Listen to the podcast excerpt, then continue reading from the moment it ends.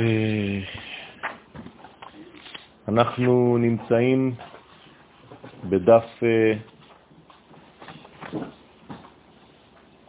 צדיק ה', תשד' מ',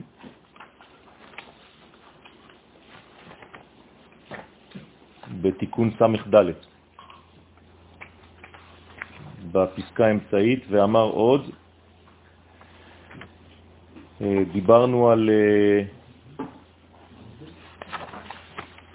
הנחש המפריד בין העולמות, חז וחלילה, שזו בעצם הכללה, והברכה זה החיבור בין העולמות, שזה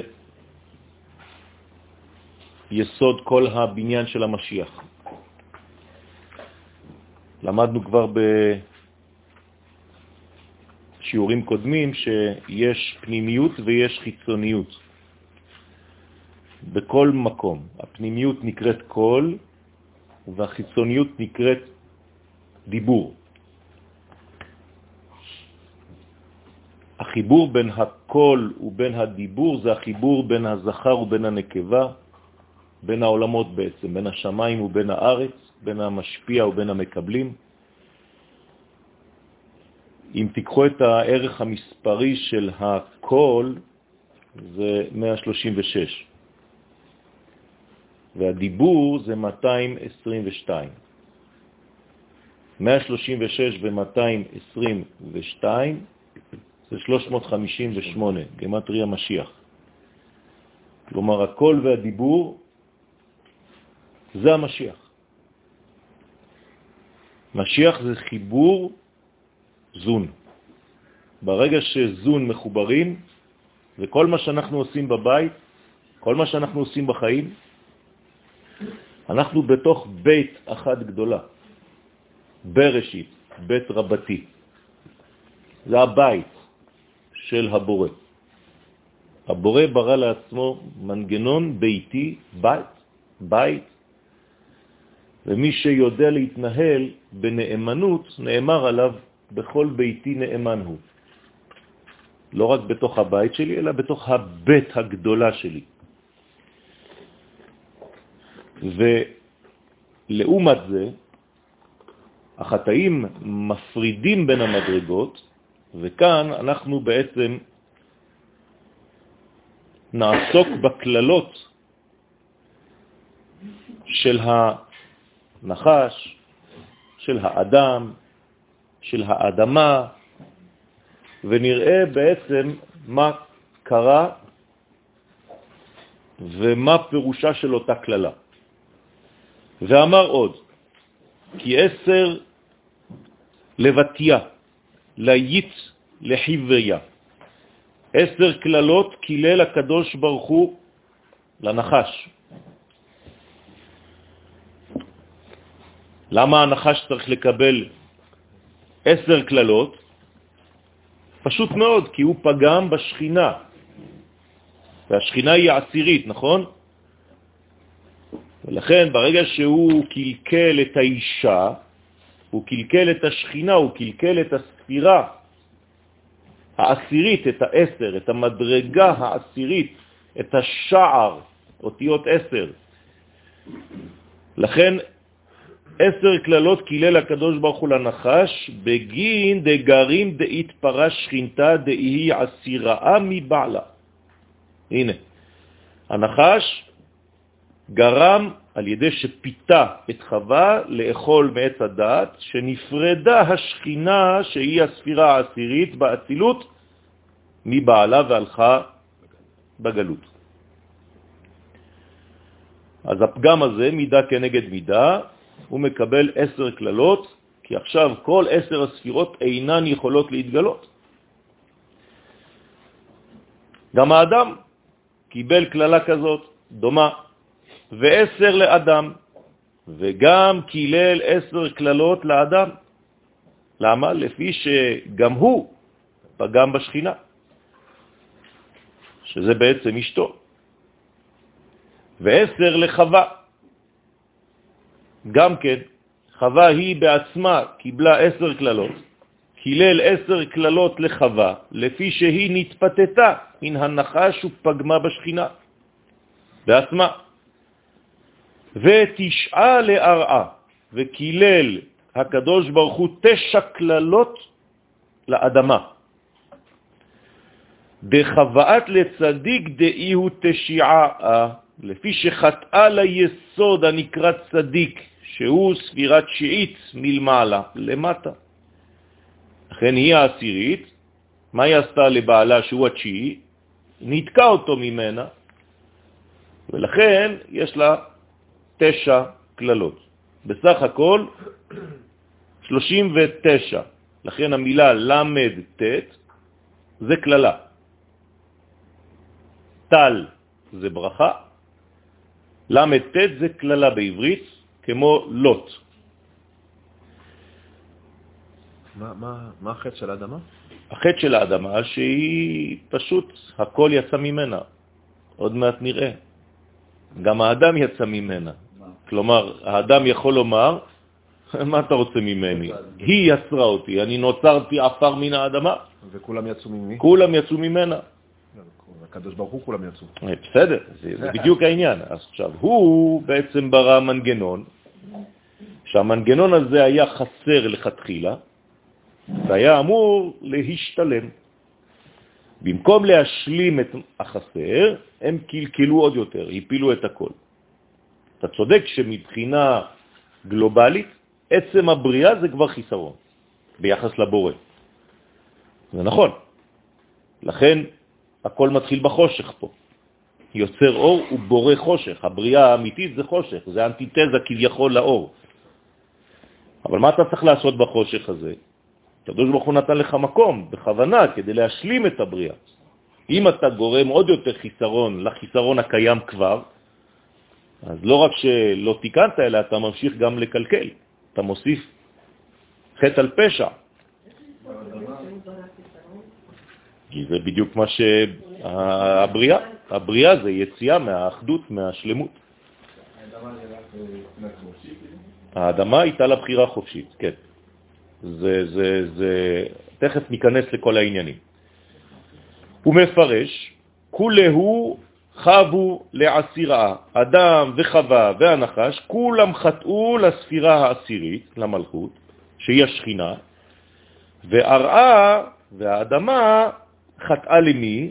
ליסוד שנקרא צדיק. בסדר? אז העולם שלנו הוא עולם שהקדוש ברוך הוא ברא בעצם חיסרון. האור, השלמות, הוציאה ממנה דבר שהשלמות תמיד קיימת, אבל הגילוי לא קיים. אז הקדוש ברוך הוא בנה לנו מנגנון שנקרא זירה, ששם יש העלם, לכן קוראים לעולם שלנו עולם, תמיד הוא פה, אבל הוא לא מתגלה. יש הבדל בין מה שהוא לבין הגילוי שלו. הוא נמצא, הוא מחיה את הכל. אבל אנחנו פותחים דלתות. איפה שנפתח דלת, האור נכנס, כדי להשלים את האור שחסר. אם לא, כל האור הזה, לא רואים אותו, כי זה רק צל. אנחנו בצל אל. איפה שתפתח ערוצים של תקשורת, האור ייכנס. החיסרון נובע מזה שאין גילוי. בסדר? למרות שהוא ישנו. כמו שאנחנו אומרים למשל במזמור תהילים, למרות שמעולם אתה, הקדוש ברוך הוא, תמיד היית, נכון כסאך רק מאז. נכון כסאך מאז, מעולם אתה, נכון? אדוני מלאך גאות לבש, לבש אדוני עוז יתזר, אף תיקון תבל בלטימות, נכון כסאך מאז, הכיסא שלך, הגילוי שלך, מתי הוא הגיע לעולם? כשמשה אמר אז ישיר משה, למרות שמעולם אתה. אתם רואים את הפרדוקס? אתה פה, אבל הכיסא שלך זה רק אם אני מסוגל לומר שירה. אם אני מסוגל לשיר, להודות, לגלות, אז הכיסא שלך נכון. ואם אני לא אומר שירה, אז חז ושלום, גם אם אתה קיים, בוודאי שאתה קיים, אבל עצם זה שאתה לא מתגלה, זה חיסרון הכי גדול שיש. ככה בעצם שואלים האנשים, מה אתה תמיד מדבר על ארץ ישראל? מה, הקדוש ברוך הוא לא נמצא בניו יורק? בוודאי שהוא נמצא בניו יורק, אבל הוא לא מתגלה, כמו שהוא מתגלה בארץ ישראל. גם בשירותים, להבדיל מן הכבוד, הקדוש ברוך הוא נמצא. הרי זה לא היה קיים, אבל זה לא מתגלה, ויש אפילו איסור לגלות אותו שם. ולכן משה רבנו אף פעם לא מעז להתפלל כשהוא בגלות. והיה כצאתי את העיר. אף פעם הוא לא התפלל, לא בפריס, לא באמסטרדם ולא בשום מקום אחר. יצא משם ואפרוס כפיים. כלומר, משה מבין שהקשר עם הקדוש ברוך הוא לא יכול להיעשות מדרך של אדמה טמאה, שהיא מחוץ לארץ ישראל. לפי זה, כל פעם שיש קורבן, כל פעם שיש תפילה, בעצם נכנסים לארץ ישראל. וזה מה שקרה, אומר המדרש, כשיצאנו ממצרים, הלכנו לארץ ישראל, הקרבנו את הקורבן של פסח וחזרנו למצרים, כדי לצאת אחר כך. בסדר? קפיצת הדרך. איך עושים קפיצת הדרך?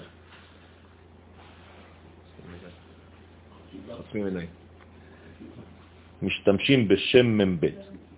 בסדר? זה שם קדוש, מי שלא יודע לא משתמש, מי שיודע, יודע.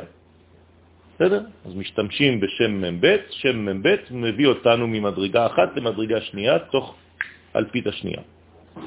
זה סוד גדול, ש... כן, בשלבים מאוחרים יותר יודעים אותו. היית שאלה? כן. אני מבין ממך שהרעיון המרכזי זה לעשות ייחודים, זיווג בין זכר לנקבה. לא לעשות, לגלות את הייחוד הזה. כן, אני לא, רק לא מבין שהרעיון הכי גבוה זה לעשות זיווג אה, אה, אצל, אה, בעולם הזה, בין זכר לנקבה, זה מוליד בסוף טומאה, וצריך ללכת למצווה. איך זה יכול להיות אם זה שיא השיאים, אני עוד צריך ללכת אחרי זה, כאילו, נפגמתי במשהו? שביצעתי את כל המנגנון הייחודי הזה? ברגע שיצא ממך החיים, אתה בחיסרון. בסדר, אבל אתה בחיסרון.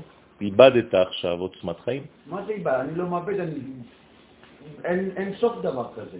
זה בוודאי יצא ממך. אישה שיש בה זרע בצורה של תינוק, זה אותו דבר, נכון? האבא מוליד, נכון? האמא יולדת. האבא, מה הוא הוליד מהגוף שלו? תינוק. מה לא? זה טיפת זרע, זה תינוק. טיפת זרע זה חיים? ברגע שהחיים יוצאים ממנו, מה נשאר? רקנות. לפחות מהחיים שעכשיו יצאו. החיסרון הזה, זה נקרא טומאה. זהו. וכשהאישה נכנסת להיריון, זו אותה טיפת זרע שעכשיו הפכה להיות עובר, ברגע שהעובר הזה יוצא החוצה, היא נשארת ברקנות, אז היא עוד פעם טמאה. מכאן שמה זה בעצם טומאה? סילוק של אור. זהו. ושאל רבי אלעזר את אביו רבי שמעון, וממאי דחבת, ממה אנו יודעים בכלל שחטאה הארץ? הרי אין פסוק שאומר שהארץ חטאה, נכון? כמו שכתוב שהאישה חטאה ש... וכו'. דה, בעבורך, אמר לאדם, כי ארורה האדמה בעבורך, בגללך. אמר הקדוש ברוך הוא לאדם, דהיינו בחטאו של אדם, התקללה האדמה. ולא נזכר בתורה שהאדמה חטאה. אז שואל רבי אלעזר את אבא שלו, מה, איך אתה עונה לזה? השיב רבי שמעון, כי מה שכתוב בעבורך, דהיינו בגין אדם ליץ לארעה דאינט דאית מינה. כמו שאמרתי למיכאל, בשביל האדם קילל הקדוש ברוך הוא את האדמה שלוקח ממנה. תבוא היום ותקנה עכשיו. נכון. זאת אומרת שהאדמה עכשיו זה כמו האימא. אימא האדמה. הדאו דכתיב, זה שכתוב, וייצר אדוני אלוהים את האדם עפר מאיפה? מן האדמה. רוצה לומר, לפי שהאדם נוצר מן האדמה, לכן חטא. אז למי הולכים? לאדמה. מה הוצאת לעולם יצור כזה שחוטא? ובשביל זה נתקללה האדמה. כאין שאמרו חז"ל במסכת סנהדרין, דף נ"ב, עמוד א', ארור שזו ילד. ארור שזו גידל. ארור שיצא זה או זו מחלציו. זאת אומרת, הולכים כל הזמן לשורש, אומרים לו, תראה מה הבאת לעולם.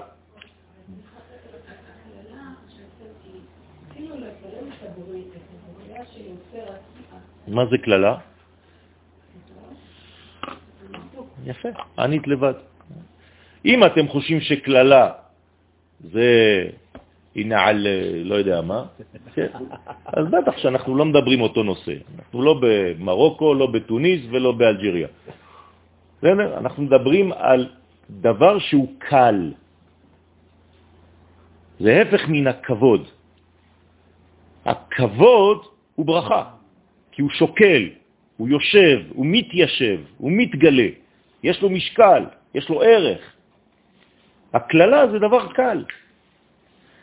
זאת אומרת שזה בעצם דברים שאין להם בסיס, שאין להם רגליים. זאת הכללה הכי גדולה. זאת אומרת, הדבר שהוא לא מתגלה, זו כללה. כל דבר שאין בסופו רגליים, זו כללה. זה הנחש. הוא איבד את מה? את הרגליים. זאת אומרת, הכללה הכי גדולה נקראת נחש. למה? כי אין לו רגליים. לזה צריך להבין את כל היסוד של הזוהר הקדוש, שזה בעצם הרגליים. כשהגמרה מספרת על קדימה בברכות, כן, יש לנו שולחן ערוך מלא כל טוב, במה מתחילים? אז יש מחלוקת בחז"ל. על כל פנים, אומרים שהפסוק הקובע את הסדר הוא הפסוק היוצא מספר דברים, חטא חטא, ארץ חיטה ושעורה, וגפן ותאנה ורימון, ארץ זית, שמן ודבש. כל הקרוב, הקודם, בפסוק הזה, למילה ארץ, מוקדם לברכה. זה סוד גדול. כיוון שיש פעמיים ארץ בפסוק, אנחנו עוד פעם עוד יותר עכשיו בבעיה, כי אם אני לוקח למשל תמר, שזה דבש, הוא שני לארץ האחרון. ואם אני לוקח גפן, הוא שלישי או חמישי, רימון, לארץ הראשון. אז מי קודם? מי שקרוב יותר לארץ השני, למרות שהוא ארץ שני ולא ארץ ראשון. אז אני לוקח את שני הראשונים, כי בעצם זה מחולק לחמש ושתיים. ארץ ועוד חמש, ארץ ועוד שניים. אז אני לוקח את השניים הראשונים של הארץ הראשון, אחרי זה אני לוקח את השניים של הארץ השני, ואחרי זה אני לוקח את השלישי, רביעי, חמישי. כשגילו את הסוד הזה, הייתה תגובה של התנא, שאומר למי שגילה את הסוד, רבי יהודה, יהי רצון שתיתן לנו רגליים של ברזל. מה הקשר? יפה. זאת אומרת, הוא לא סתם אומר, אני הולך לשמש את הרב. אני רוצה רגלה דה פרזלה. שהביטוי כאן זה אני צריך רגליים. כדי להבין את הסוד שאתה אומר לי עכשיו, אני לא צריך להיות מרחף באוויר. אני צריך רגליים על הקרקע. מי שאין לו קרקע אינו אדם. לכן כל העניין שלנו ביהדות זה דווקא האדמה. לא בכדי אנחנו קוראים את יציאת מצרים בט"ו בשבט, תמיד. כי אתה קורא מצד אחד שיצאת ממצרים, מצד שני כי תבוא אל הארץ. ונטעתם. זה הייחוד. ככה צריך לראות את זה בגדול. אם אין לך ראייה כוללת, מה הקשר בין ט"ו בשבט לבין פרשת בשלה? אז אתה בוודאי, אתה לא מבין את הקשר, כי אתה לא מבין שצריך לחבר את הזמן בו אתה חי עם הקריאה שאתה קורא. זה הסוד של הרגליים, זה הסוד של הבניין. ולכן כל אלה עכשיו הם בכללה כאילו הם מרחפים באוויר. הקללה, סליחה, הקללה לאדמה כתוב בעבורך. נכון, כלומר היא בעצם פגמה באדם. לא, אבל זה בהכרח בגללך, זה לא משהו בשבילך? בסופו של דבר הכללה הזאת כן. לא תועיל לך? זה, זה, אתה יכול אחרי זה, בוודאי, כל מה שאנחנו אומרים, ידוע שחז"ל, כל הכללות, הופכים את זה לברכות. אתה צריך להבין, בעבורך זה קודם כל עובר דרכך. כן, בעיבור שלך. אז המעבר הזה הוא חייב להתגלות בעולם. אם הוא לא מתגלה בעולם, אין לנו ערך בדבר הזה. כן? תינוק שעוד לא נולד, לא סופרים את הימים. למה? אין לו ערך. העולם, בלי שעם ישראל יצא מהבטן של מצרים, אין לו ערך. מתי התחילו בעצם ימות עולם האמיתיות? ביציאת מצרים, כי זה לידת התינוק. לפני זה זה פרה-היסטוריה, לא מעניין אף אחד. העולם האמיתי, הבסיס של העולם האמיתי, זה רק יציאת מצרים, זה הגילוי. לכן זה כל כך חשוב, זכר ליציאת מצרים, כי אתה מחנך כל דבר, זכר ליציאת מצרים. אתה מחנך למה? לצאת ולהתגלות. כן? מה שלא יוצא ולא מתגלה לא מעניין אותי. זה, זה רק זה. כן, הם, הם ברחו מהרגליים, מרגלים. כשאתה שם מם בראשית מילה, זה יצא מ, נקודה זאת. יצאתי מירושלים. מ, איפה? רגליים. יצאו מהרגליים. אז מה הם? רק ראש. ראש בלי רגליים, מחשבה בלי עמידה על קרקע המציאות. זה סוד המרגליים, המרגלים. וגם מה שאנחנו רואים בערב שבת כנסות שבת, ותלך למצוא חלציך, הכוונה היא שהיא מהמלכות היא עולה ליסוד. זה יותר עמוק, היא, היא עולה מבריאה לאצילות. בסדר?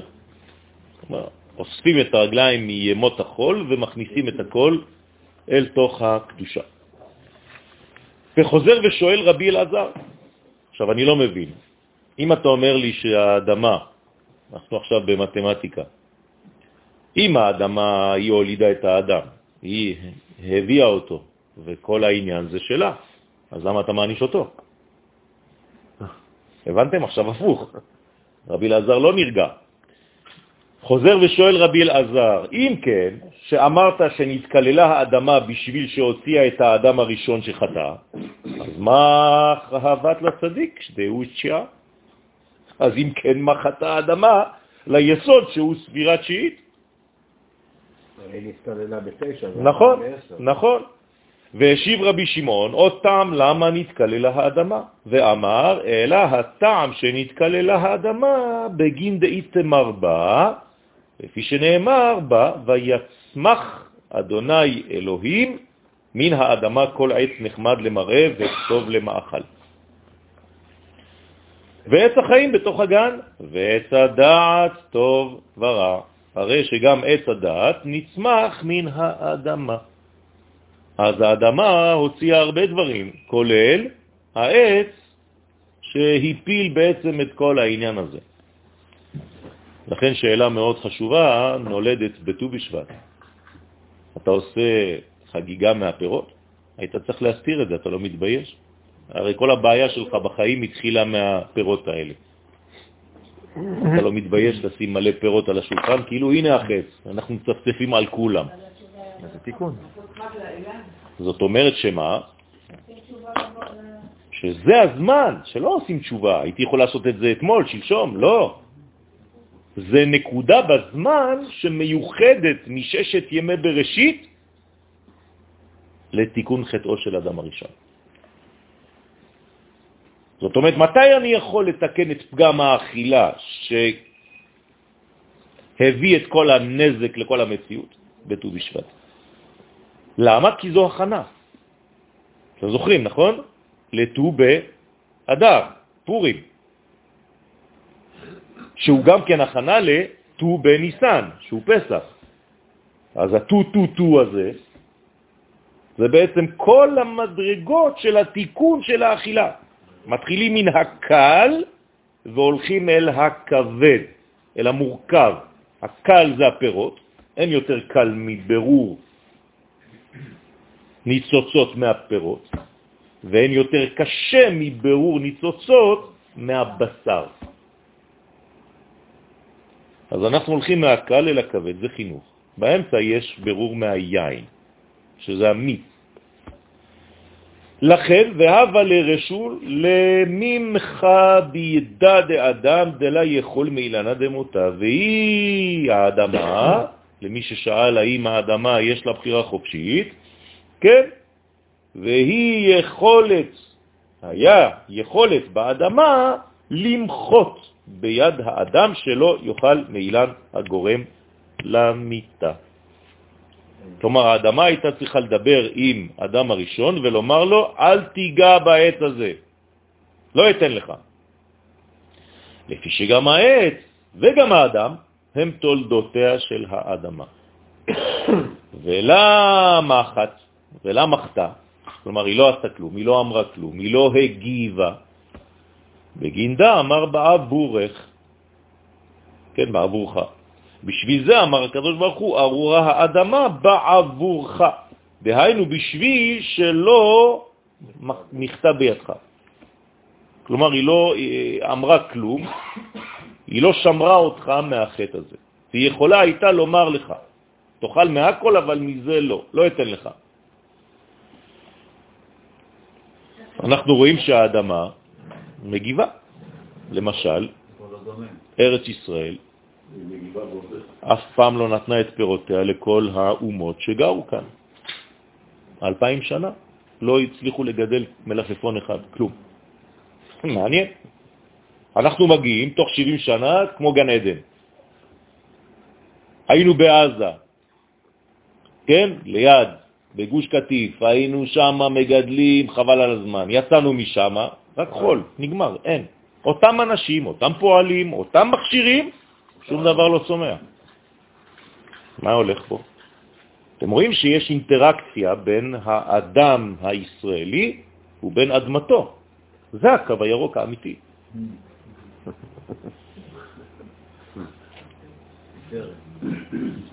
אמר לרבי אלעזר, שאל עוד לרבי שמעון אביב, וכי אית דעת בהרעה לכולי היי, הנה, שאלה של כולכם, וכי יש דעת בארץ, באדמה, כל כך שתמחה ותמנע את האדם מלאכול מעץ הדת? ראית פעם גוש אדמה מדבר? מה הוא יגיד לי, אל תאכל? מה? יש לה דעת כזאת? למה הוא לא אומר, האם יש לה דיבור? למה הוא אומר, האם יש לה דעת? לא, כי הדיבור זה רק דעת. אין דיבור, לא קיים, זה רוח ממללה. אין דבר כזה פה שמדבר. זה הדעת שמשתמשת בכלי שנקרא פה כדי לדבר. אדם שלא מדבר מדעת הוא טמבל, מסכן. זה חולה. אני מדבר על אדם שיש לו דעת. איך נמדד אדם? לפי דיבורו, רואים בעצם את שכלו. אמר לי, אז מה התשובה? רבי שמעון, אין, כן, יש לאדמה דעת. אתם מבינים? אתה חונן לאדמה דעת, לא רק לאדם. הדאו דכתיב, איך אני יודע? אומר רבי שמעון, שכתוב, אדוני בחוכמה יסד ארץ.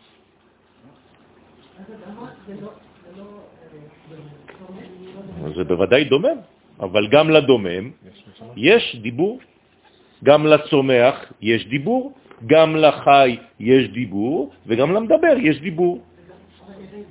נכון? כן, כן. איך לאדמה יש ספירה? בפסוק אבן מקיר תזעק. בסדר?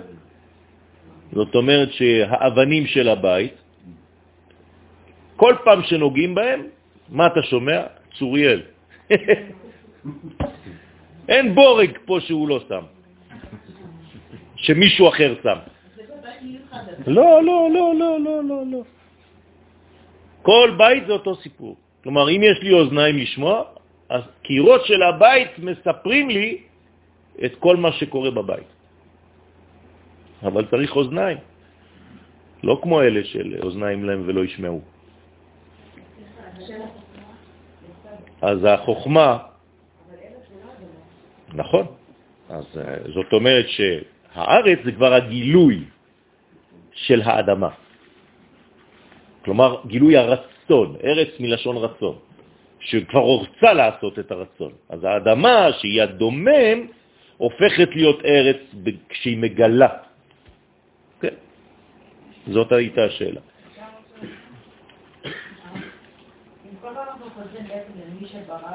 כן. הייתה כבר שאלה הזאת. איפה היית, שרון? לא שמעת. אז שאלו את השאלה הזאת, אז אמרתי שהקדוש ברוך הוא ברא חיסרון, כן. אז זה דיברנו על החיסרון. לא, אבל הכוונה עם כל אחד... נכון, אז תגיד את הכל באשמתו. בסדר, נכון. נכון. זאת אומרת שגם כשהקדוש ברוך הוא עושה דברים, לפעמים הוא עושה תשובה. אתם יכולים לתת לי דוגמה? יפה. הקדוש ברוך הוא הקטין את הירח, והוא אומר לנו, כל חודש, כל ראש חודש, אני, הקדוש ברוך הוא מביא קורבן על זה, על זה שמיעטתי את הלבנה. אז הוא שותף. עכשיו, כמובן שצריך להבין את זה בדברים הרבה יותר עליונים, אני לא זורק על הקדוש ברוך הוא את האחריות הזאת, אבל הוא שם אותי בזירה שכן, יש חסרונות ואני צריך להשלים אותם. אמר לחזר רבי אלעזר ושאלה אביו, כן, לא נרגע הילד, ואה בחוכמה אילאה ובהרעה דקוצ'ה בריחו התמר העיקרה. הרי הפסוק הזה נאמר על החוכמה העליונה שהיא חוכמה של עולם האצילות. ובארצו של הקדוש ברוך הוא שהיא המלכות. מי זה ארצו של הקדוש ברוך הוא? המלכות. המלכות נקראת ארץ השם. ארץ ישראל היא גם המלכות. זאת אומרת שבעצם אתה מדבר על דברים מאוד גבוהים, ופירושו שבחוכמה העליונה יסד הקדוש ברוך הוא את המלכות הנקראת ארץ, כי אבא יסד ברטה, ולא נאמר פסוק זה על הארץ הגשמית התחתונה, שואל הבן את האבא. כן? מה הייתם עונים לרבי אלעזר? כן, זה מתכוון. שמה? שזה הגרעין. איפה היה האדם הראשון? גם הוא היה בארץ העליונה הזאת, שזה בעצם שורש לארץ התחתונה הזאת. בוא נראה מה הוא אומר. אמר לשיבו רבי שמעון ברי, בני חביבי, דע לקבל דע עבד קודשה בריחו. זה לעומת זה עשה הקדוש ברוך הוא, תשובה נכונה. כמו שהארץ העליונה שהיא המלכות יש בה חוכמה, ההשתקפות של זה זו הארץ התחתונה. כמו כן בארץ התחתונה יש בה חוכמה. מי שיודע בעצם את סוד ההקבלות, אז הוא יודע קבלה. לדעת קבלה זה לדעת הקבלה. והייתה יכולה למחות בידי האדם. אז כן, היא הייתה אמורה למחות בידיו, לומר לו, לא, לא מסכים. אנחנו לפעמים חלשים, אנחנו חושבים שצריך להסכים להכל. וזה לא נכון. יש אנשים שמצפים שנגיד להם לא. לא. וכשאתה לא אומר לא, אז בעצם אתה מאפשר, מאפשר את, ה, את הכללה, את הקל. צריך לדעת לומר לא כשצריך לומר לא.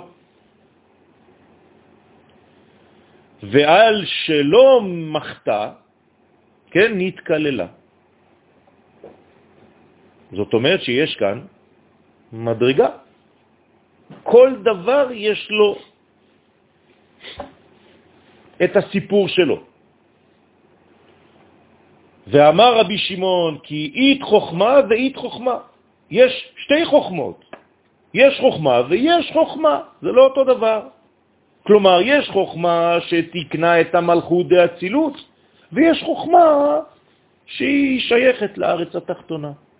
זה הקבלה.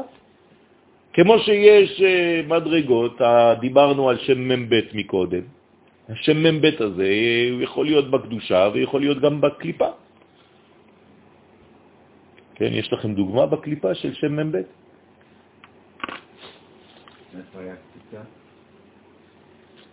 לא, לאו לא דווקא קפיצה. בלק, מלך מואב, כמה קורבנות הוא הקריב נגד עם ישראל כדי לקלל? 42. השתמש בשם מלך. עכשיו תגיד לנו, אז זה, זה, זה רק כללה, אבל הוא לא הצליח לקלל, אתם זוכרים? מה יצא מהשם הזה? ברכה. איזה ברכה? מה? מה, מה זה? מי זאת? נתתי לכם כבר רבע תשובה, חצי. רות, המואביה, יצא מבלק, מהברכות האלה, מהמ"ב האלה. ומי זה רות? עוד פעם, מלך המשיח. וכן, התערעה והתערעה. אז אותו דבר, יש ארץ שהיא המלכות דאצילות, ויש ארץ שהיא חומרית, תחתונה. כן, או שאתה מתפלל לקדוש ברוך הוא, כן? האריזל אומר שלפני התפילה, לפני שאתה מתחיל את העמידה, אתה צריך לחשוב שאתה עכשיו הולך להשתמש בשם מ"ב. הוא גנוז בתוך התפילה, השם הקדוש הזה, כדי שלא תהיה חדירה של חיצונים לתפילה שלך, אם לא גונבים אותה. אז השם הזה הוא שומר שיהיה חיבור ואז זה יעלה. ואם לא, אומר הזוהר הקדוש, זה כאילו אתה מתפלל לחיצונים. חז וחלילה. צריך להיזהר מאוד. יזבחו לשדים, לא אלוה. מה זה לא אלוה? אתה מתפלל למישהו לא אלוה. כמה זה בגמטריה אלוה? 56.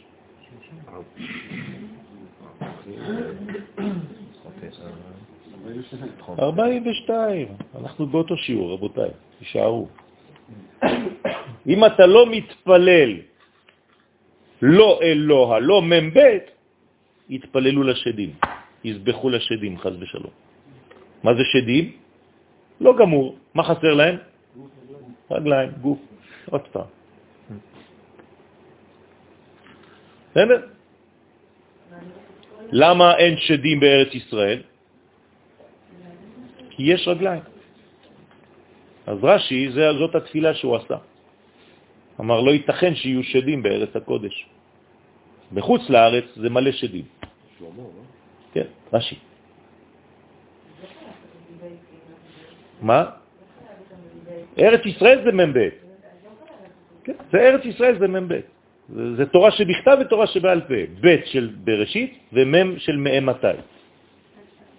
מ"ב. בסדר? בוודאי. זה, זה, זה דבר לא גמור, חז וחלילה.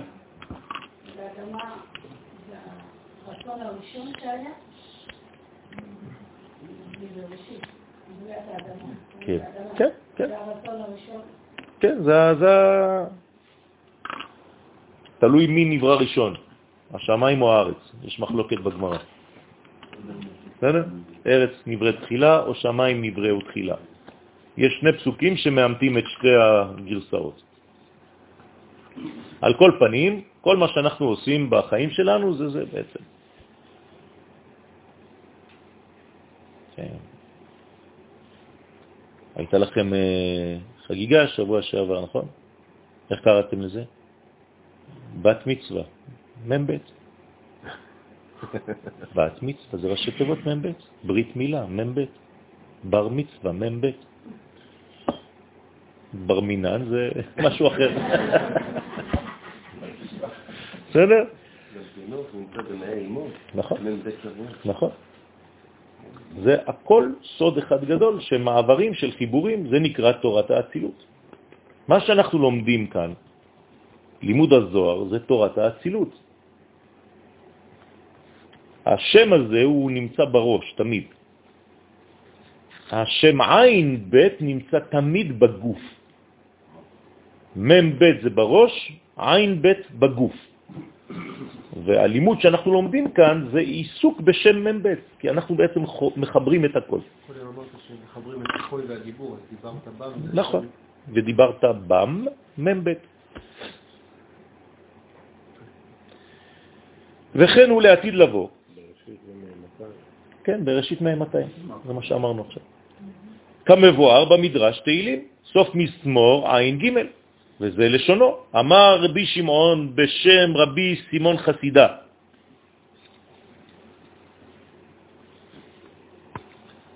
צרפתי כנראה. בעולם הזה אדם הולך ללקוט תאנים, כן, בשבת, אין התאנה אומרת כלום. מה אתה מבלבל את המוח? מה, ראית פעם תאנה צועקת, שבת, אל תקטוף אותי. אומר ככה זה בעולם שלנו. למה? למה? כי העולם שלנו אטום.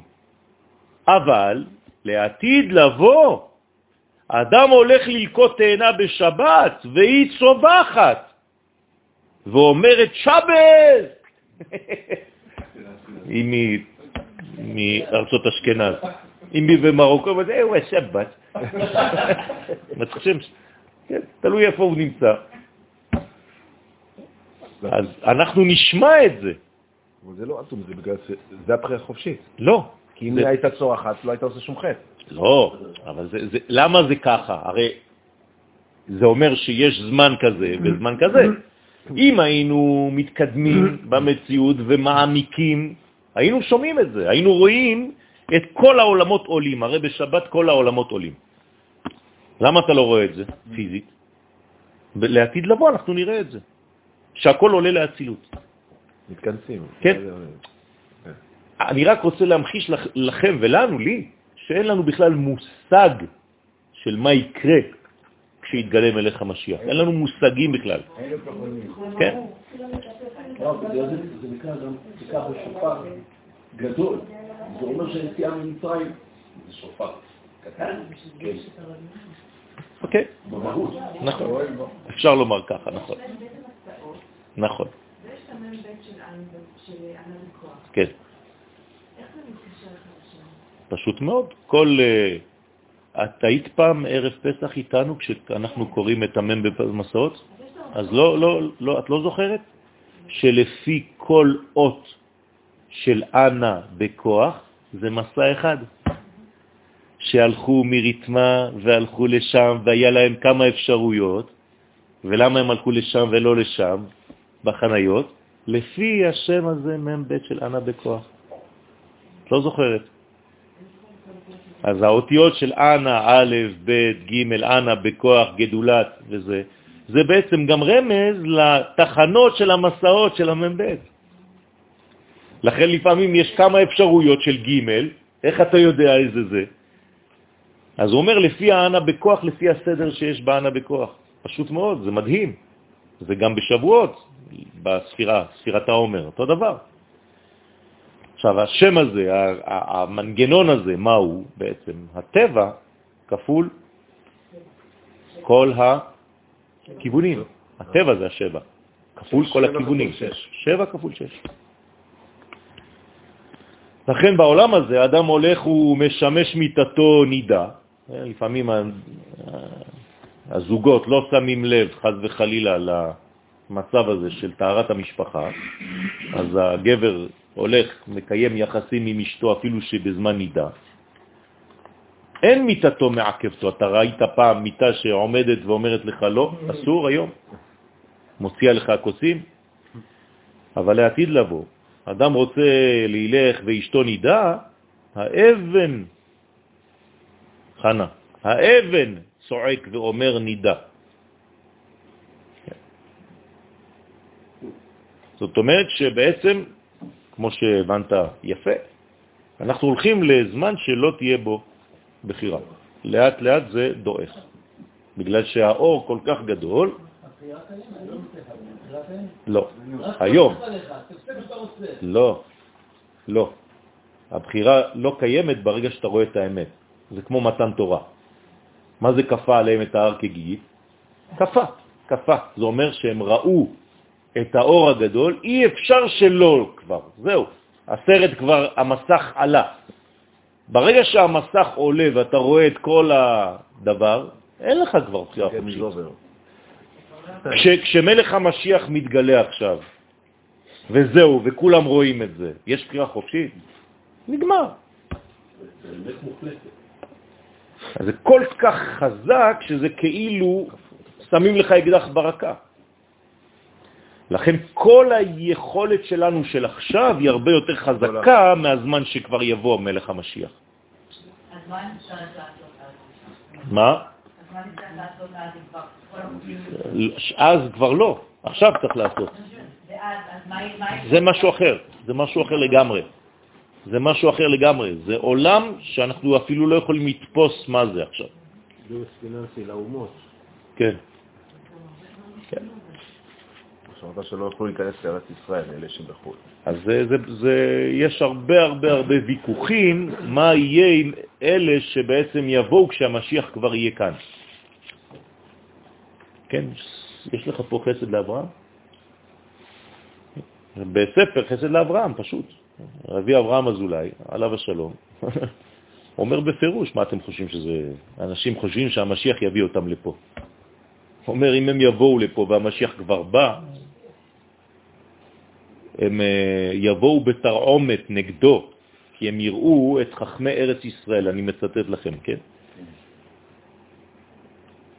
פורחים באוויר והולכים ללמוד תורה מפיו של הקדוש ברוך הוא, ככה כתוב שם. והם תקועים פה באדמה, הם אומרים למלך המשיח, אנחנו לא יהודים, אנחנו לא יכולים לעוף. אומר להם, לא, כל אחד, מידה כנגד מידה, ככה הקדוש ברוך הוא פועל. אתם נשארתם בחו"ל בשביל החומר, בשביל הכסף, אה, לכו לכסף. גם פה יש כסף, לכו ליפו, שם תאספו את כל הכסף שהאוניות אה, מימי בראשית השאירו שם. הם בארץ ישראל היו פה בזמנים קשים מאוד, סבלו, כשלא ראו את האור. עכשיו הם יכולים ללמוד תורה מפי הקדוש ברוך הוא. כתוב שיהיה ממש הפגנות. אמר לי, לכן אני כל הזמן כן, מתפלא על תלמידי חכמים שחושבים שהפונקציה של המשיח. זה להביא את היהודים מחו"ל. אתם יודעים את מי הוא יביא? את מי שהוא כבר מודח, מקבץ נדחי. מה זה נידח? אדם שהדיחו אותו. זה לא שהוא מקבץ עכשיו, זה אלה שכבר מסכנים, אין להם כבר כלום.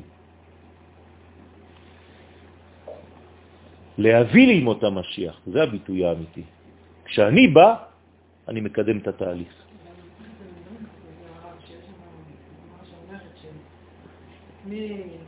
אומרים על אחד האמוראים שהוא בעצם העלה, הביא את תחיית המתים, ואז אומר שם רש"י, תחיית המתים זה שהביא אותם לארץ ישראל. נכון, נכון, נכון, נכון. נכון? לכן כתוב, מתי ארץ ישראל קמים תחילה. ויש מי שלא יקום בכלל, כי הוא לא האמין בזה. ולמי אין תחיית המתים? מי לא זוכה לתחיית המתים? מי שלא האמין בזה. מה זה מי לא שלא האמין? לא במובן שאני מאמין שזה יהיה, לא. הוא לא פעל לאמן מי שלא עשה את זה. אמר לעוד, שאל רבי אלעזר מרבי שמעון אביו, אם כן, עדיין לא פירשת, מה חוות הרעה לצדיק, דלקתה תשעה, מחת הארץ ליסוד שלקתה תשע כללות. אמר לי רבי שמעון אביו, בגין דעץ הדעת טוב ורע יהיו כגוונה דברית, לפי שעץ הדעת טוב ורע הוא כדוגמת הברית. מה זאת אומרת? כי אות ברית מלגב טוב, כלומר אות הברית מבפנים זה דבר טוב, כי אין אחיזה לקליפות בפנימיות היסוד. אבל בחוץ מה יש? אורלה. אורלה רע. מבחוץ היא האורלה שהיא רעה. אז אתם רואים שהיסוד עצמו, האיבר הזה, הוא פנימיותו טוב, חיצוניותו, כן, מכסה. זה אורלה? איפה הרע עכשיו? כיסוי, כיסוי, כיסוי. עוד פעם, רע זה לא משהו אחר מאשר הסתר האור, הסתר הגילוי. בסדר? זה ה... אבל לא אכלת פרי. מה? לא אכלת פרי, הפרי זה הפנים, לא? לא. דווקא חוץ. פרי זה חיצוניות, לא? שורשים זה פנימי, הפרי זה הדבר האחרון. נו, אז מה זה האחרון? אבל זה התכלית של העץ. אבל זה חיצוני. אין יותר חיצוני מפרי. בסדר? בוודאי. קליפה של הפרי זה מה שקודם בתוך הפרי. כלומר, גם בגילוי של החיצוניות הכי חיצונית, שזה הפרי, הקליפה קודמת בהווייתה. ככה זה בעולם שלנו. לכן, יש אחיזה בקליפות לחיצוניות של היסוד, אבל לפנימיות של היסוד אין אחיזה. אז אותו דבר אומר לו הבן, הרי שעץ הדעת הוא סוד הברית. כי גם עץ הדעת, דע מלגה ודע מלבב. הטוב היה בפנים, והרע היה בחוץ. לכן כשאתה אומר טוב ורע, זה פנימי וחיצוני. מכאן שיש לכם עכשיו הגדרה מחודשת, כל דבר שהוא בחוץ הוא נוטה יותר להיקרא רע, וכל דבר שהוא פנימי נקרא טוב. פנימיות זה טוב, חיצוניות זה כבר נטייה לרע, כי זה כבר חציצה. אז זה משהו אחר. ובגין דחובה דעץ הדעת גרים פירודה בין צדיק ושכינתה, ובשביל שחטא. של עץ הדעת היה שאדם הראשון הזדווג מבעוד יום, שאז הוא שליטת הרע, כלומר לפני שבת, בשבוע הזה, שבת הטוב זה הפנימיות, וימות השבוע זה החיצוניות. אדם הראשון התחבר לאשתו בחיצוניות, שזה היה עדיין יום שישי, ולא המתין עד ליל שבת, שאז שלטה הקדושה. אם הוא היה נכנס בערב שבת, זהו, נגמר, היה יכול להתחבר, מצווה אפילו. וזה גרם פירוד בין היסוד לשכינה, חד וחלילה. ולפי שהאדמה לא מכתה, לא אמרה, כן, שלא יזדבק בימות החול, היא לא אמרה כלום, האדמה נתנה לעשות במרכאות, היא הייתה פסיבית בעניין הזה, בגינדה לקט הרעה תשעה, בשביל זה היא לקטה בתשע כללות, כי היא פגמה רק ביסוד שהוא בעצם הספירה התשיעית, אבל בעינון דחבו בשכינתה דהי עשירית לקו עשר. כן? מה זה אומר? למה בעצם היא לקטה בתשע? היא הייתה אמורה ללקוט באחת. היא פגמה ביסוד. אבל היסוד הוא בעצם כבר תשע. זאת אומרת שאני צריך כל הזמן לראות את המכלול. גם כשאני בחיצוניות. כן, אני רואה פה אור ובשר, נכון? גם זה שם מ"ב. אם אני יודע להסתכל מבחוץ ואני רואה פנימי, אני בתוך העניין. איך אומרים? מבשרי אחזה אלוה. ראשי תיבות? מ"ב. נכון? נכון. עכשיו שאלה. כן. איך, איך אה, האדם הראשון ידע אם הוא נברא ביום שישי, שמגיע בכלל שבת? אז זה, זה בדיוק העניין. הוא, הוא היה אמור להשלים את החיסרון הזה, הוא היה אמור בעצם להשלים את העולם, זה נקרא השבת שלו. זה לא שבת כמו שהיום, עוד מעט נכנסת שבת. ההשלמה זה הייתה השבת. במקום להשלים, הוא פגם. לא, לא. היה יום שישי. יום השישי, כאילו.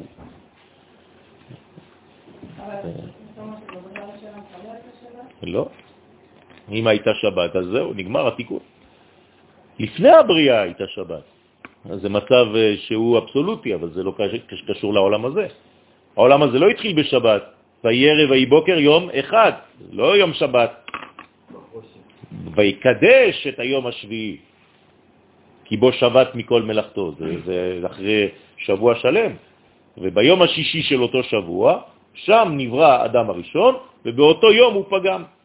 ואחרי זה הוא נכנס עם החטא שלו לשבת. ושם עשה תשובה.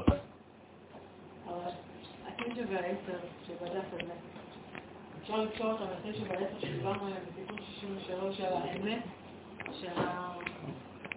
שבעצם אמר שם שהאמת, העשירית שלה... כן, כן, כן, בדיוק, זה זה, זה ההמשך. זה ההמשך של זה. שהתשע של האדמה זה כאילו המ"ת זה הארבע חמש? כן. וזה העשר? נכון, העשירית, נכון. זאת אומרת שאני כאן נמצא במציאות שאני צריך להבין את המכלול. לפני שאני חודר לפרטים ולכל מיני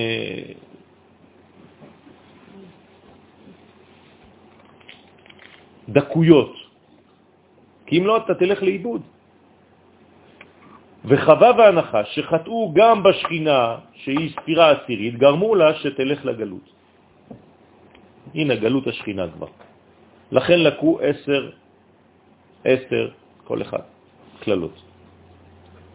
אתם זוכרים שהשכינה כבר התחילה להתנתק מה, מהארציות. עלתה, עלתה, עלתה, עד אברהם, שהתחיל להוריד אותה. ומשה סיים. ועוד פעם, תמיד זה אותו סיפור. בניית בית, חנוכת בית, זה בעצם חזרה של השכינה לקרקע, במיוחד בארץ ישראל. רק בארץ ישראל. דיורה עם מהון, אומר הזוהר. הקדוש ברוך הוא דר עם האדם כשהוא גר בארץ ישראל.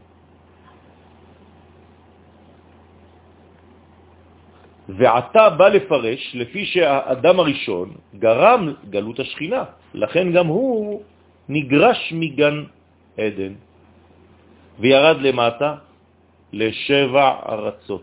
זאת אומרת שבעצם אדם הראשון היה במדרגה אחרת לחלוטין, הייתה הידרדרות אחרי החטא.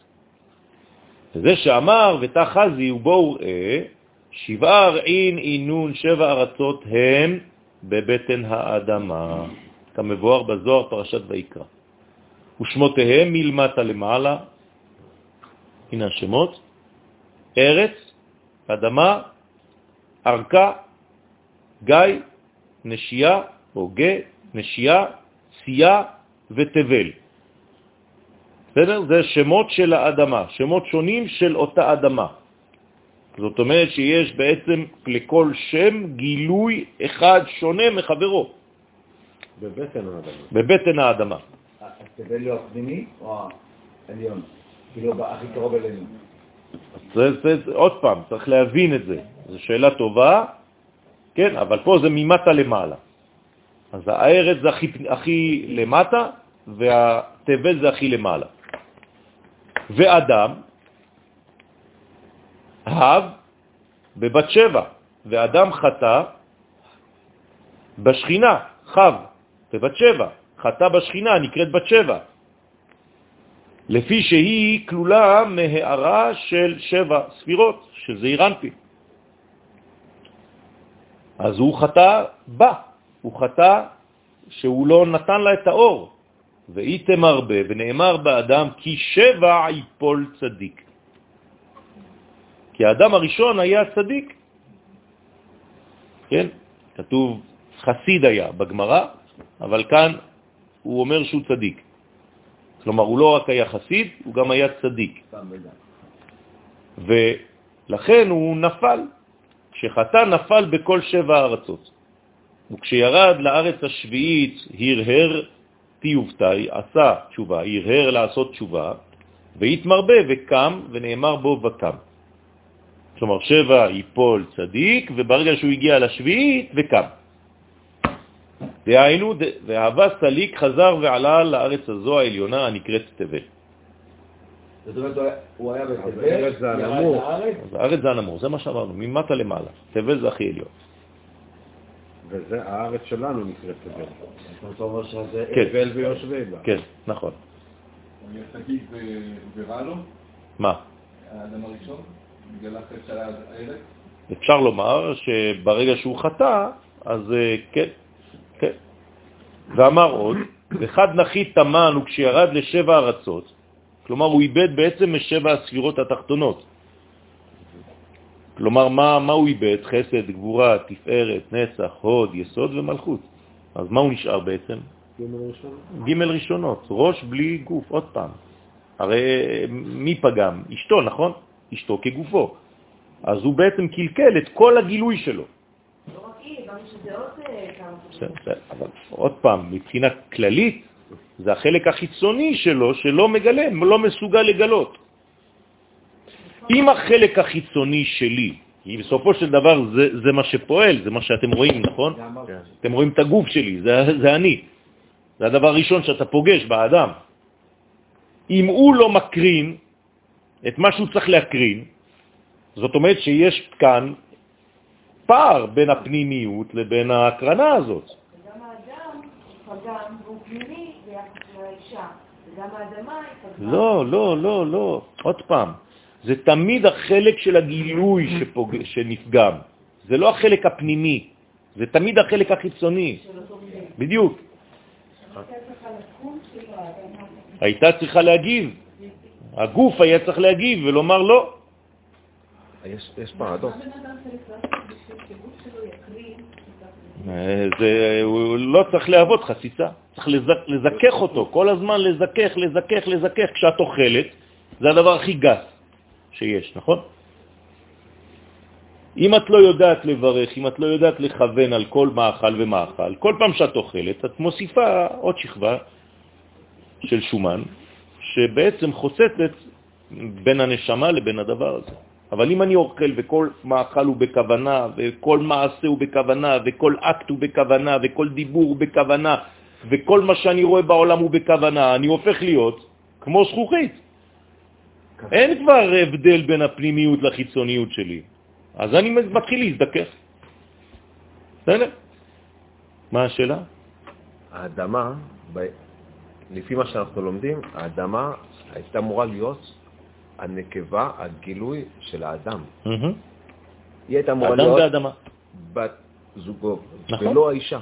נכון, נכון. וגם בכלל זה שזה נגמר בה' וזה אותם אותיות. נכון, נכון, זה- נכון, נכון. זה אדם ואדמה, נכון. נכון, יש על זה שיעור שלם. אדם לא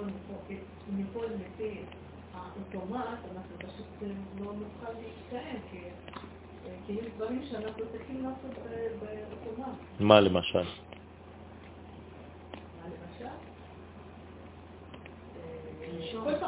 אה, נגיד אנחנו עושים, לא לא כל שעת אנחנו יכולים...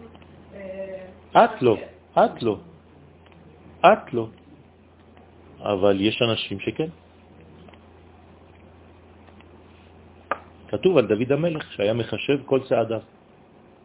פשוט מאוד, אפילו במילים האלה. השתמשתי במילים שלה. בוודאי. כן. זה, זה, זה לא נכון. זה, יש אנשים שכל החיים שלהם זה ככה. רבי ישראל אבו חצירה, אבא בסאלי עליו השלום, כל מה שהוא עשה זה היה רק זה. ותמיד, תמיד, תמיד, תמיד רק נושא אחד, המשיח. תמיד. גם. בוודאי, בוודאי, לא. שום, שום דבר אוטומטי, מודה אני, מיד.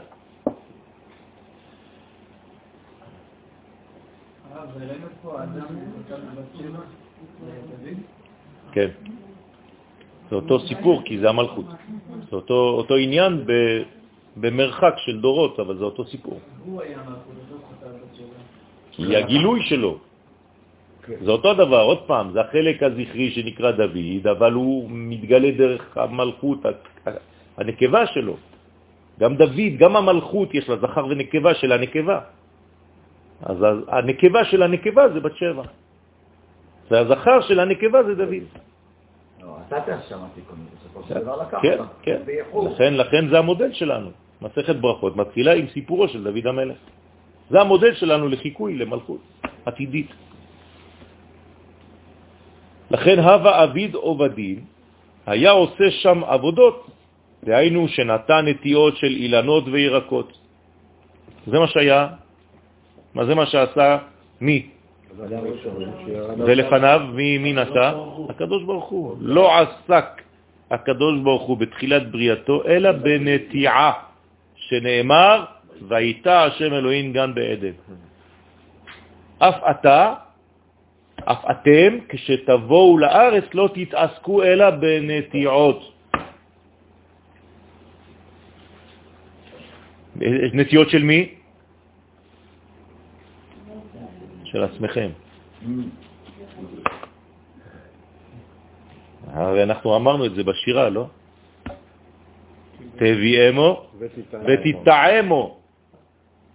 לא שתטעו פירות, אתם הפירות. אתה ניטע בארץ? אתה נטע? אתה נטיעה של ארץ ישראל? לא. אה? אז מה, תמיד זה הקדוש ברוך הוא. תמיד זה הקדוש ברוך הוא, אבל הקדוש ברוך הוא אומר לך, תקנה כרטיס טיסה, אדוני. בטח.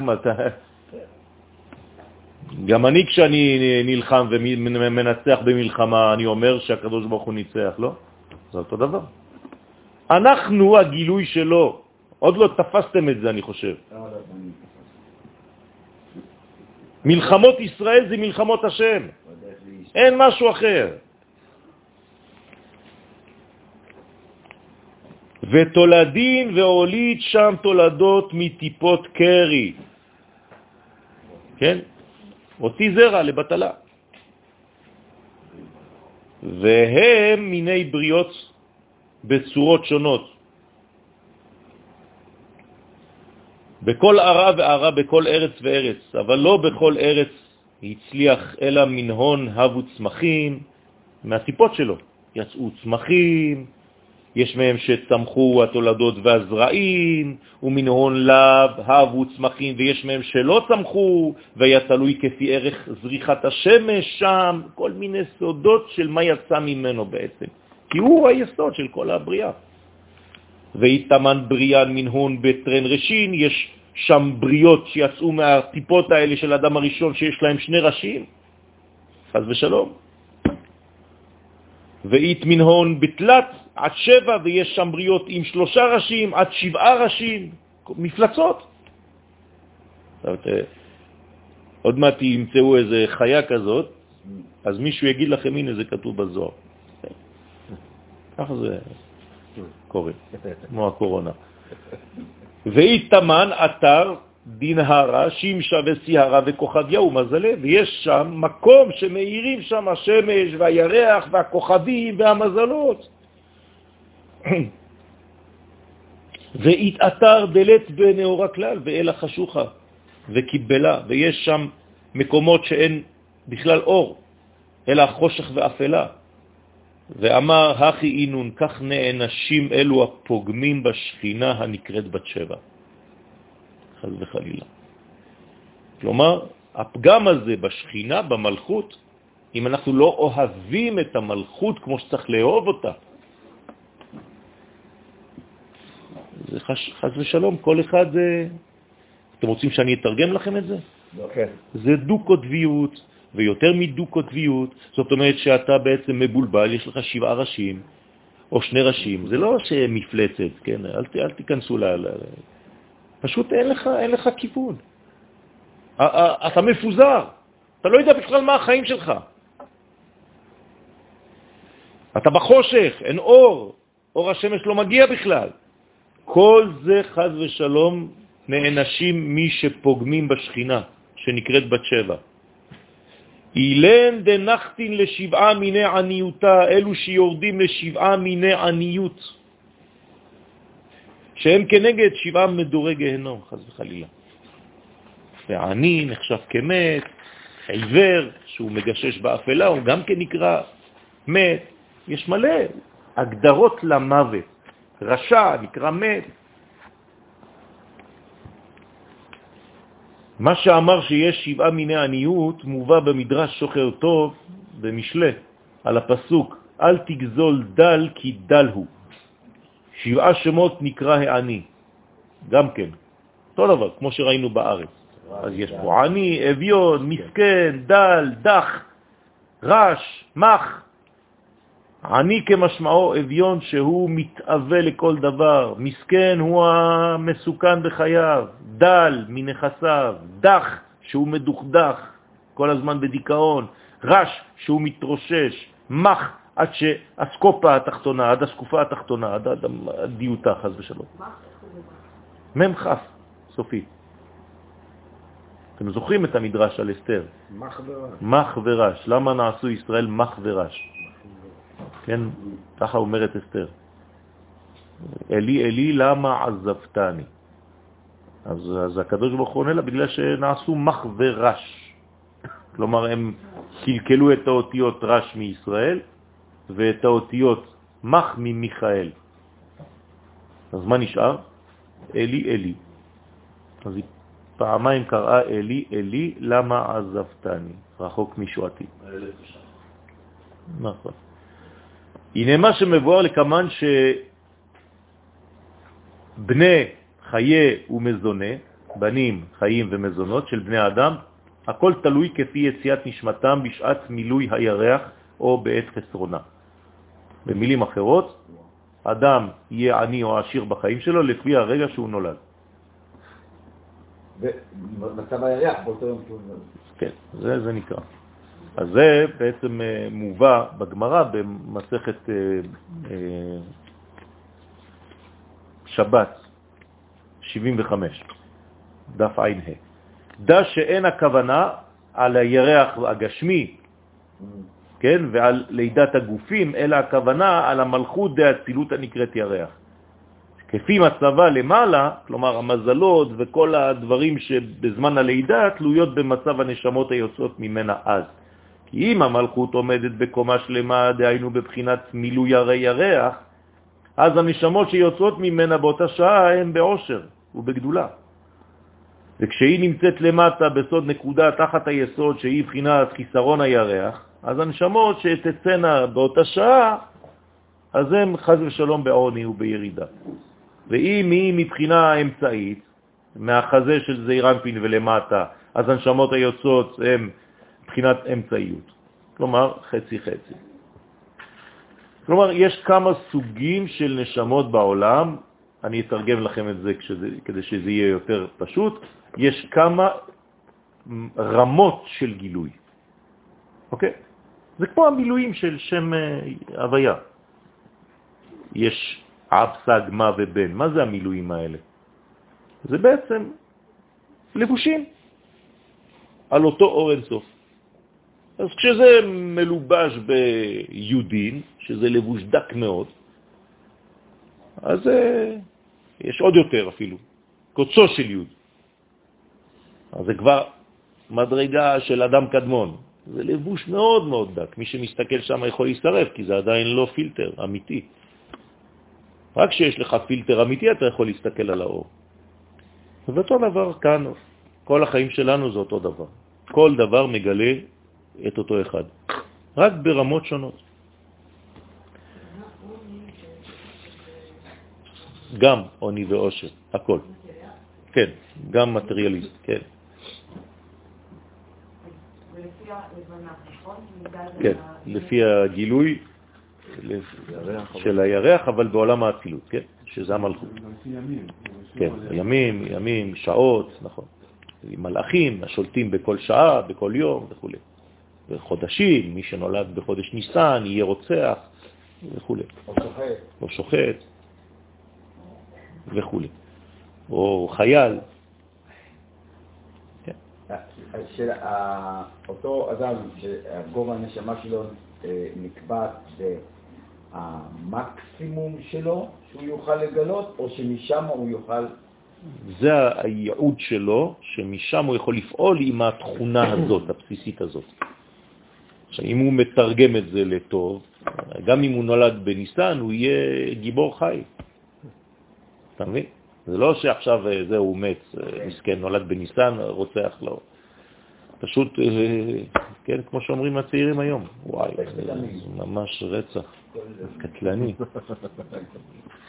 יפה רצח, יפה רצח. היום זה ככה זה, אם זה יפה זה רצח ליד. וואו, איזה יופי, זה יפה רצח. אה? סוף הדרך. תמיד זה הכל ככה, כן? עוד מעט זה יהיה, וואו, איזה כיף, כמו קורונה. כן? אללה יסתר. אה? כן. אין כבר שום יצור בעולם. 35 אחוז. כן, כן, כן. טוב, אפשר לדרוש הרבה דברים. ואתה מפרש שיש בני אדם הנידונים בעולם הזה כנגד שבע ארצות. וזה שאמר, אית מנהון דלת לא נהורה כלל, יש בני אדם שאין להם אור בכלל. הם תמיד בדיכאון, ב, ב... אין להם אור בפנים, אין להם אור בחיים, אין להם... דהיינו, דכל יומהון אינון בעניותה, שכל ימיהם הם בעניות. אני בדעת, אני בדיבור, אני בכסף, אני... יש הרבה סוגים של עניות. וזה תיקון נפשם. זה התיקון שלהם, הם באו בשביל זה, בגלל שיש כל מיני גלגולים שקדמו לזה וכו'. ואי אפשר לתפוס רק את החיים של עכשיו, של אותו בן אדם. צריך להסתכל על כל התמונה. מי שאין לו את כל התמונה הזאת, הוא לא יכול להבין שום דבר. יכול להתפתח, הוא יכול לתקן את זה בצורה שדרך זה הוא יעבוד את השם, אבל כנראה שהוא לא יהיה עשיר, העושר שלו יהיה בצורה אחרת.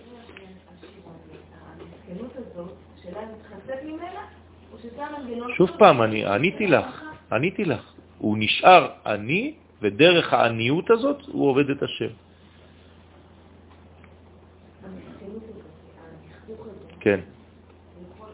הוא יכול... כן, כן.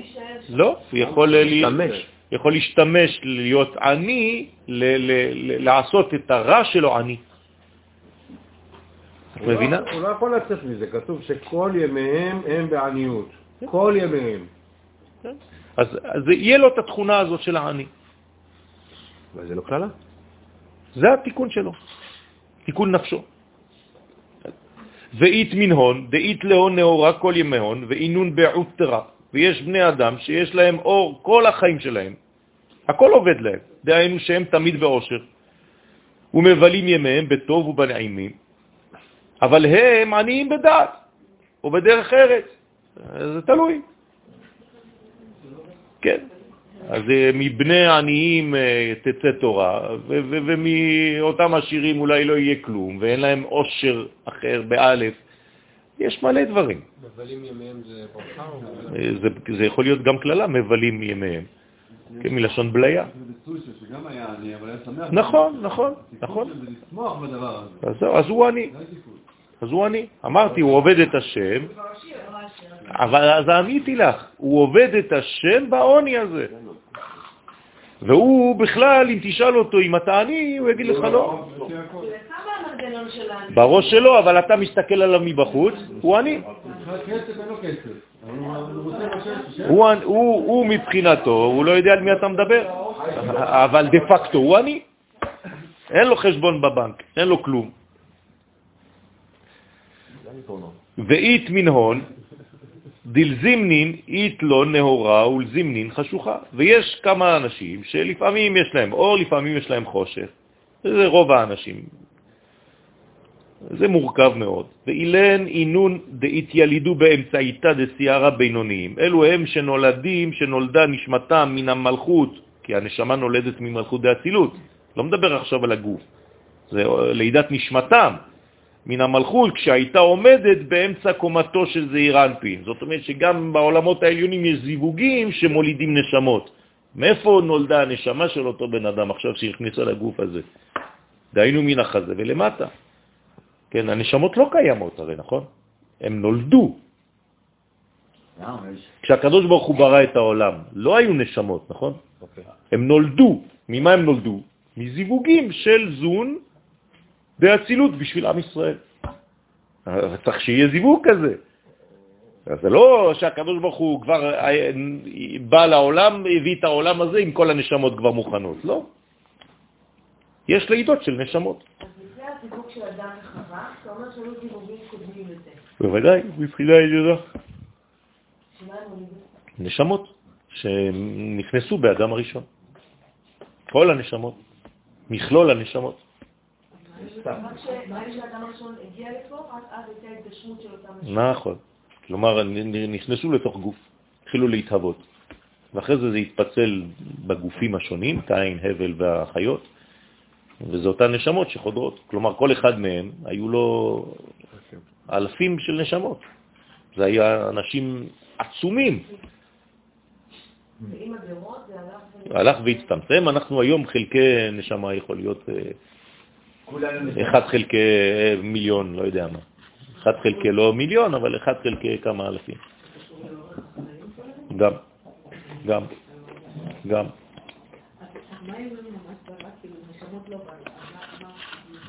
את השמיים ואת הארץ, שזה כולל הרבה דברים. צריך להבין, זה כבר שיעור בפני עצמו. דהיינו לזימנין איתלון עוטרה וסלקין, לפעמים יש להם עושר ועולים לגדולה וכדומה, ולזמנים עניותה ונחתין לפעמים נעשים עניים ויורדים מגדולתם. בסדר? אז יש אה, כל מיני מנגנונים. ואי תחרנין דעבדין תולדין ומצליחים. ויש בני אדם אחרים שעושים תולדות ומצליחים בבניהם. אתה רואה שהבנים שלהם כולם יצאו טובים. ואית מנהון דלה מצליחים, ויש מהם שאינם מצליחים בבניהם, שחז ושלום מתים בילדותן, רחמנא ליצלן.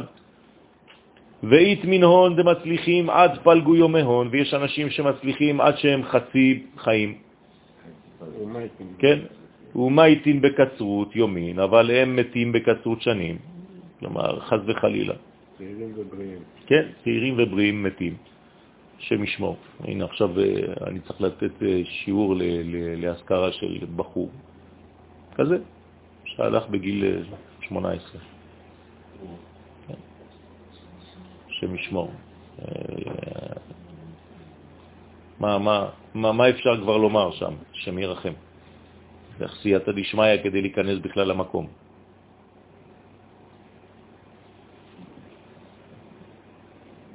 אתה גם תופסים אותך. הלכתי לשם בשבעה בכלל. האמא נאחזת בך כאילו אתה איזה מין רשת הצלה, כאילו גלגל הצלה. אתה לא יכול לצאת אפילו מהבית. קח, קח, עוד, קח עוד משהו, כאילו תופסת אותך ב, כמעט בלבוש. הם נאחזים במה שהם יכולים, מסכנים. זה קשה מאוד. הוא מפרש ואומר, אילן דאיתיאלידו במילויה דסיירה, אלו הנשמות שנולדו מן המלכות כשזה מילוי הירח, כלומר ב-15 לחודש. דהיינו כשנתמלאה מלכות ועומדת בקומה שלמה שווה לקומתו של זעיר אנפין. אינון, צמחין וחיים, אלו צומחים ועולים לגדולה. זה אנשים גדולים מאוד שיכולים לעלות ממש לגדולה, ויש להם חיים טובים, ומשלימים כל יומיהם, משלימים את כל ימיהם באריכות ימים ושנים טובים. ואינו דהתיילידו בחסרונה דסיירה, ויש אנשים שנולדו אחרי שהירח כבר מתחיל לדעוך. אז יש נטייה לדיכאון אצל אנשים כאלה וכו' וכו'. כלומר, גם בעולם שלנו, כן? מי שנולד מהראשון לחודש עד 15 לחודש, יש לו נטייה יותר אופטימית. מי שנולד מ-15 לחודש עד סוף החודש, אז יש לו נטייה יותר לדיכאון. ואותם הנשמות שנולדו בחסרון הירח, כן, דהיינו כשהמלכות נמצאת בסוד נקודה תחת היסוד. לא צמחים, אלו אינם צומחים כלל, או, או קצת, כן, כאן הוא נותן את כל האפשרויות. ומייטין מיד ומתים בקטנותם, רחמנא ליצלן. יש, רבי חיים ויטל מדבר על, על ילדים קטנים שעד גיל שמונה, עשר, יש להם אה, רדיפות של כל מיני כוחות חיצוניים שרודפים אחריהם, שהם יכולים לשמוע אותם, לראות אותם. ממש, ואתה, לפעמים אתה רואה ילדים קטנים, והם אומרים לך, אני, אני מרגיש, כאילו הרגשתי, אני זוכר כשהייתי קטן, היו לי דברים, וזה כתוב ממש עד גיל כזה, ועד גיל כזה, ועד גיל כזה. והיינו בהתיילידו באמצעיתה זה סיירה, ואלו שנולדו כשהמלכות היא בחינת אמצעית. אותו דבר בחתונה, לכן צריך להיזהר גם לקבוע זמנים טובים לחתונות. מתקצרים בפלגות יומי הון, אלו מתקצרים ימיהם ומתים בחצי ימיהם, רחמנא ליצלן, כי הכל תלוי כפי מצב המלכות דאצילות כנ"ל. הוא ממשיך ואומר, ויתארעין ויש ארץ בין שבע ארצות, ויתמר בהון שנאמר בהם, והבור ריק אין בו מים. דרשו חז"ל במסכת שבת, מים אין בו, אבל נחשים ועקרבים יש בו, יתבה. ואמר, אוף אחי, אית בריאן דאינון עמי הארץ. אותו דבר, כמו כן יש בריות בעולם שהם עמי הארץ, כן? זה, זה אותו דבר. זה או שזה מבחינה של בניין, או זה מבחינה של, של חיסרון. תמיד זה אותו, אותו דבר. כן.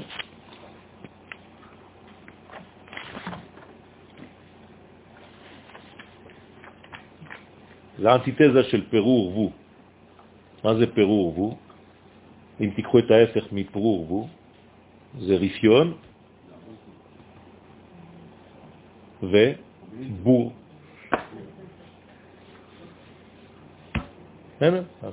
פירור וו בשלילה זה רפיון ובורות.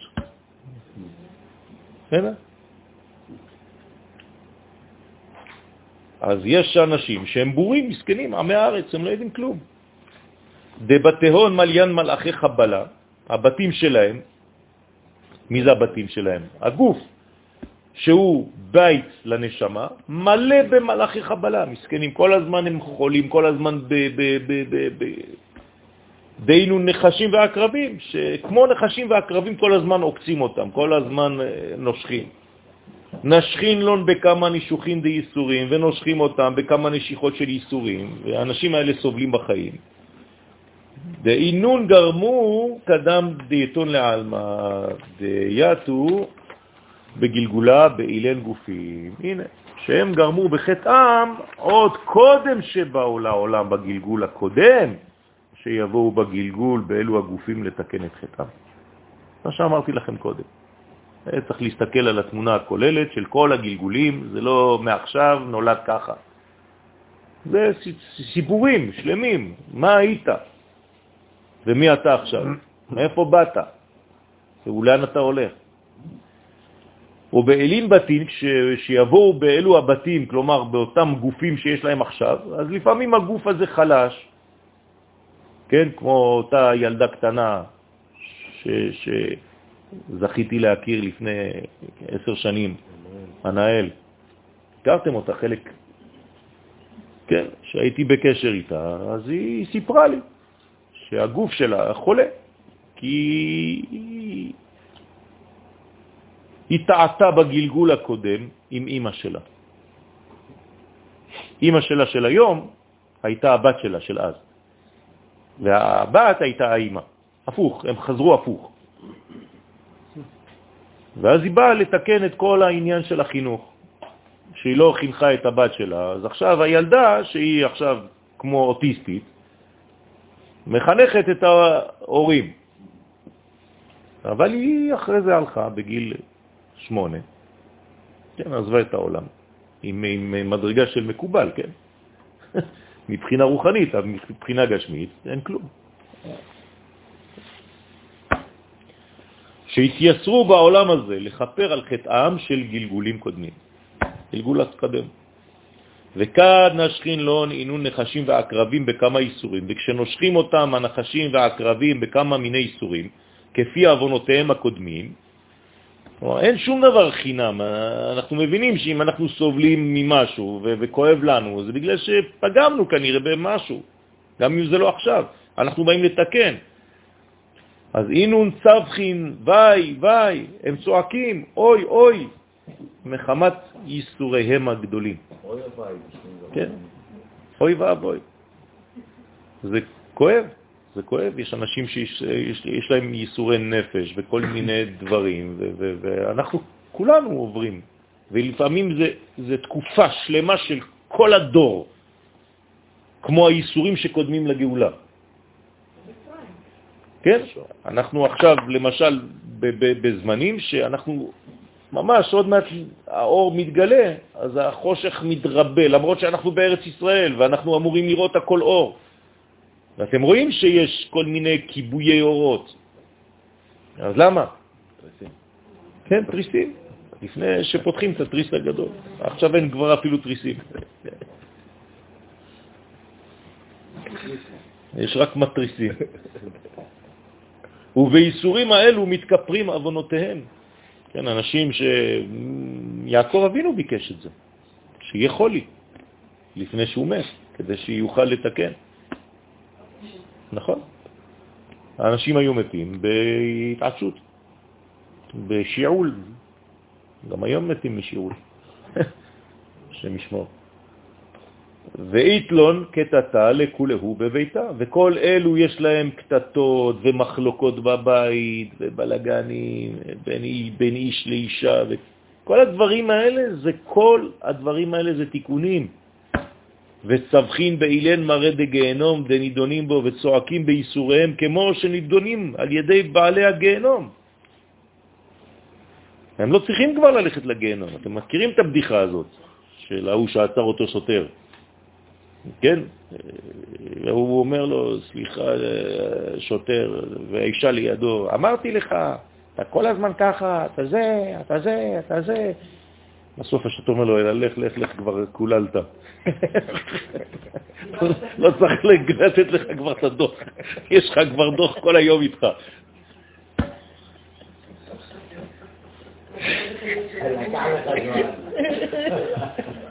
יכול להיות גם הפוך, כן? ואמר עוד. נכון, נכון, נכון, כי יש יותר נוהגים גם. באחוזים, נכון. כן, עברייני תנועה.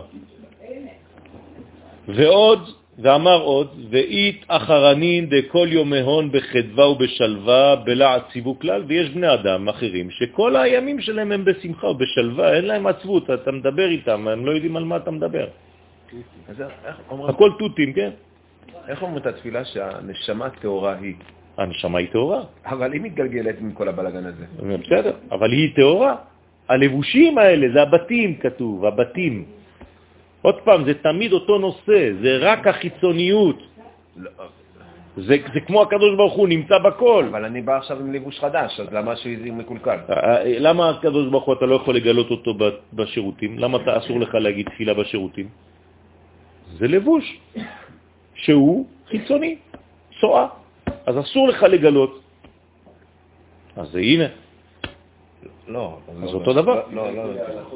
אם אני מתגלגל, הנשמה מתגלגלת, עכשיו היא מגיעה בלבוש חדש, למה שהוא יהיה מראש מקולקל? לא מראש, הוא לא מראש, הוא לא חדש. מאוד מקולקל, עכשיו אתה אמרת לא. שבגלל הגלגולים אה, הוא נורא... כי לנשמה עצמה יש פנימיות וחיצוניות. איך קוראים לחיצוניות של הנשמה? נפש. הנפש מתלבשת עכשיו בגוף, אבל הנפש סובלת. נפש כי תחתה, אף פעם לא כתוב נשמה כי תחתה. אבל זה שהוא מתגלגל הוא כבר בבעיה. כן, יש, אה, לא. יש אנשים שמעדיפים להישאר בגיהנום כן, ולא להתגלגל, גם שואלים אותם, האם אתה רוצה לחזור לעולם הזה או להישאר בגיהנום? גם זה יש לי בעיה, כי אז מה, העולם הזה, אז אה, כאילו, כשאומרים את זה, לא, זה אבל כאילו הם העולם לא, העולם ממתינים. ההוא, אז הוא אולטימטיבי. לא, כי הם ממתינים לשלב שהעולם הזה יושלם בשלמותו, ואז הם חוזרים. אה, זה רק בינתיים, לא לחזור סתם עוד לכמה גלגולים. כן, נכון. מה? כן, זה בחירה. יש. כתוב שהקדוש ברוך הוא מבקש מהנשמה אם היא רוצה לרדת או רוצה לי, לעבור את כל האיסורים בגיהנום או לרדת חזרה לעולם הזה. והצדיקים יורדים. יש אה, כמה שנשארים שמעדיפים להישאר. אה, כן? כן.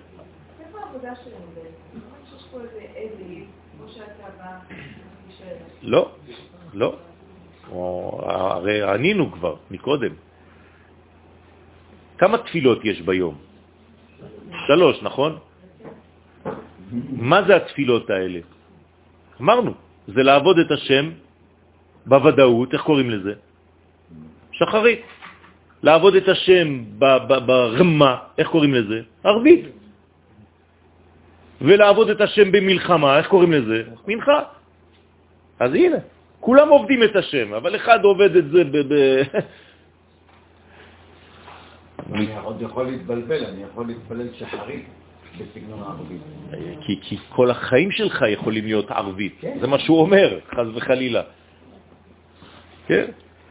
אז זה דומה ליעקב, ואחד דומה ליצחק, ואחד דומה לחסד לאברהם, וכו' וכו'. זה, זה פשוט עולם ומלואו, זה, זה, זה מפחיד אפילו, זה מבהיל מרוב שזה עצום. בסדר? יש לכם עוד כוח? אני מרגיש שכולם קצת אה, דועכים, לא? טוב, מכל מה דהיתרבה בשבעה ארעין ויש להם כל טוב מכל מה שגדל וצומח בשבע ארצות, הם מקבלים אה, מכל מיני מקומות. כן, הנה הבן איש חי עליו השלום. היה כל החיים שלו באושר ובעושר. כל יום היו מגיעים, מביאים לו ספרים, ספרים, ספרים, אנשים היו קונים לו.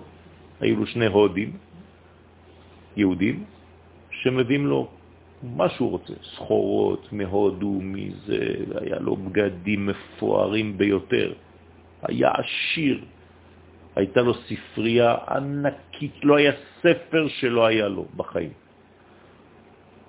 אין דבר כזה, כל ספר הוא היה משיג אותו, מכל ארץ היה שולח שליחים, הולכים להביא לו את הספר. טוב, הוא היה בבור כמה ימים. כן. הבן איש חי. רוב החיים שלו היו באושר. ולמרות זה הוא היה חכם גדול. והתדנו בשבעה מדורי גיהנום, יש אנשים שהם חז ושלום, אחרי זה, אחר כך מיתתם, הם נידונים בשבעה מדורי גיהנום, עוד לא תקנו את כל הדברים האלה, כי מיעוט זכויותיהם אכלו בחייהם. כלומר, הקדוש ברוך הוא לא רצה שהם יהיו הכל זבל, אז נתן להם כמה כיפים פה בעולם הזה, אבל הם צריכים אחרי זה להשלים את זה שם. הוא משיג דבריו ואומר, עיד בבני נשה כגב נדע, הנה יש בבני אדם גם באופן זה. וחכים דרזין, הנה החותמת עכשיו, לפני שאנחנו מסיימים את התיקון, אילן לא יתמסר למנדה, וחכמים בסודות האלו, יש חכמים בסודות האלו, להם נמסר לדעת את כל הפרטים. אז יש אנשים שיודעים. אין טעויות. יש... אה, הייתה טעות אחת פעם. זה בן אחד הגיע לשמיים והתחיל לצעוק, איפה הקדוש ברוך הוא? בא עם מלאכים, אומרים לו, מה אתה רוצה? הוא אני בן 35, איך יכול להיות שאני מת? מה, אתם התבלבלתם? יש טעות פה. אמרו לו, אין דבר כזה, לא רוצה לראות את הבוס, אין משהו כזה, אני בריא, כל החיים שלי הייתי בריא, מה אתם רוצים ממני? עד שהקדוש ברוך הוא מגיע, אומר לו, בני היקר, מה אתה רוצה? אומר לו, אתה הבוס פה, יש טעות, אני בן 35 בריא, מה אתה עושה פה? אומר לו, רגע, בדרך כלל אין טעויות, אבל נפתח את הספר, בוא נראה. קוראים לך ברוך? כן. גרת בזה, זה? כן. היה לך מוסך? כן. לפי שעות העבודה שהוצאת את כל החשבוניות לאנשים, אתה כבר בן 120. אז אין טעות. כמה שעות עבודה על כל רכב? 50, 100. אז זה אותו דבר. אז זה מוסר בחיים שלנו. כל דבר בנוי. אז אל תשקר לאנשים. עשית חמש שעות של עבודה על הרכב הזה, אל תמציא לו דברים מסכן. בגלל זה הוא לא רוצה לפתוח מוסר. Mm. ברוך אדוני לעולם אמן ואמן. אה. תיקון 65. שם אדנות, בית, היכל. איי איי איי, יאללה. מובא בעץ חיים שהיו לאדם הראשון שתי נשים, אבידו, לא בו זמני. בסדר? בו זמני? אז הוא היה תימני. אחת חווה ראשונה שנעשית אחר כך למד י' למד י', האישה של הסמ"ם, ואחת חווה שנייה שהיא הייתה אם כל חי. אין. אם כל חי, האימא, כן, א' מ'. כי אדם הראשון היה דמיון זה אירנפין דאצילות. כן. דיבר. נו, אז... אז... אז...